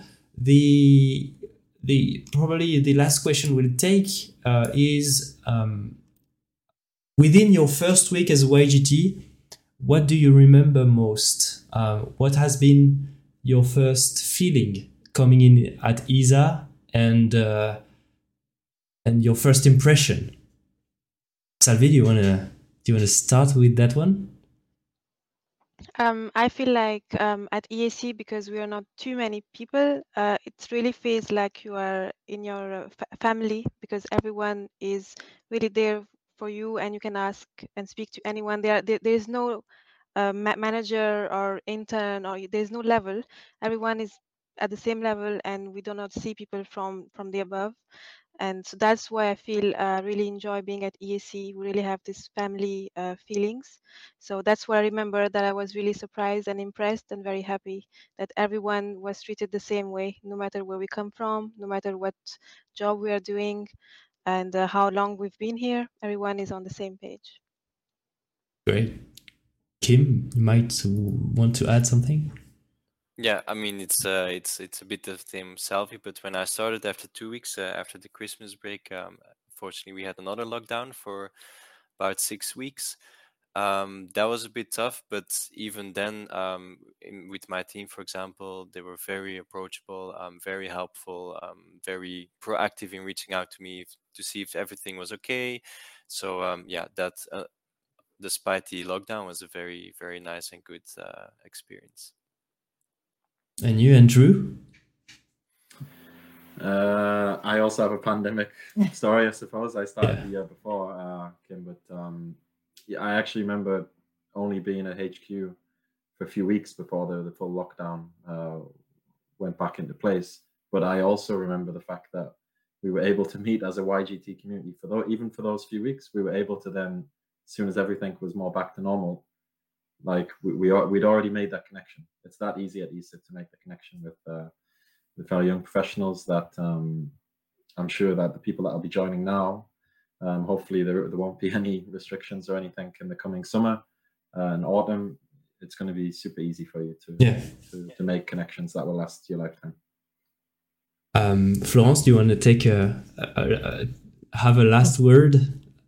Yeah, two last words. The the one is that the community is so big and so diverse and varied that for sure you will meet some people with whom you have a link you know? And then you will also discover other people with whom you would never think that you could have a link let's say huh? and you will discover uh, friends from uh, norway to greece from bulgaria whatever nationalities you know? And that's that's really uh yeah unique i would say. And as i mean i've been coordinating these programs for as i said before eh, for more than 15 years. And you can imagine that i've seen a lot of ygts a lot of uh, national trainees but a lot of ygts since 15 years. Quite a few are uh, staff now quite a few i still see after and we keep connected. So that's that's also the magic of this program. And the other thing i want to say is generally speaking again dare. if it's your wish to apply do it. Do it with uh, let's say um, with uh, with um, can you say thoroughness? Be thorough in doing it let's say. But then if you are selected have fun and have pleasure in your experience absolutely i will conclude with uh, yeah it, it was um, a, a tremendous experience to meet people to socialize to gain technical knowledge uh, within a, a, field of experts and also together with uh, Europeans that are passionate about space at the same place. Uh, I, I totally relate to what you told before, uh, Kim. It's it's a really nice bubble. Uh, it's it fi- it might feel a bit disconnected from the world for a couple of years, but it's so nice to be in that bubble for a couple of years. And I encourage you to just apply, as uh, Florence said, uh, there and try to make the most out of it and uh, feel free to contact us if you have uh, any questions. I hope this uh, broadcast brought you some answers, and uh, I know some questions still are unanswered, and I'm sorry for that. But just do as you feel uh, for your application. Uh, do what is you, and it will be it will be the best. And just just apply. That's the main step to take. Uh, yeah, for the interview, for the interview, prepare, and then at the interview, be yourself. Yeah. thank you so much, uh, everyone. It was a it was a blast to share this evening with you. Uh, thank you for attending, Kim, Salvi, Andrew, uh, and Florence. And uh, Thanks to Thanks, you. Corentin. Thanks, Thank you so Corentin. much. And Mimi. well. And thanks, Mimi. and thank you, Mimi, that has been tremendously uh, posting links all night long in the chat. thank you so much. and uh, I hope to see you soon. And uh, yeah, keep in touch. Thank you very Thank much. you. everyone. Thank you so much, touch. Corentin. Thank you, Goodbye. everyone. Bye bye. Goodbye. Bye, Bye. Bye. Bye. Bye.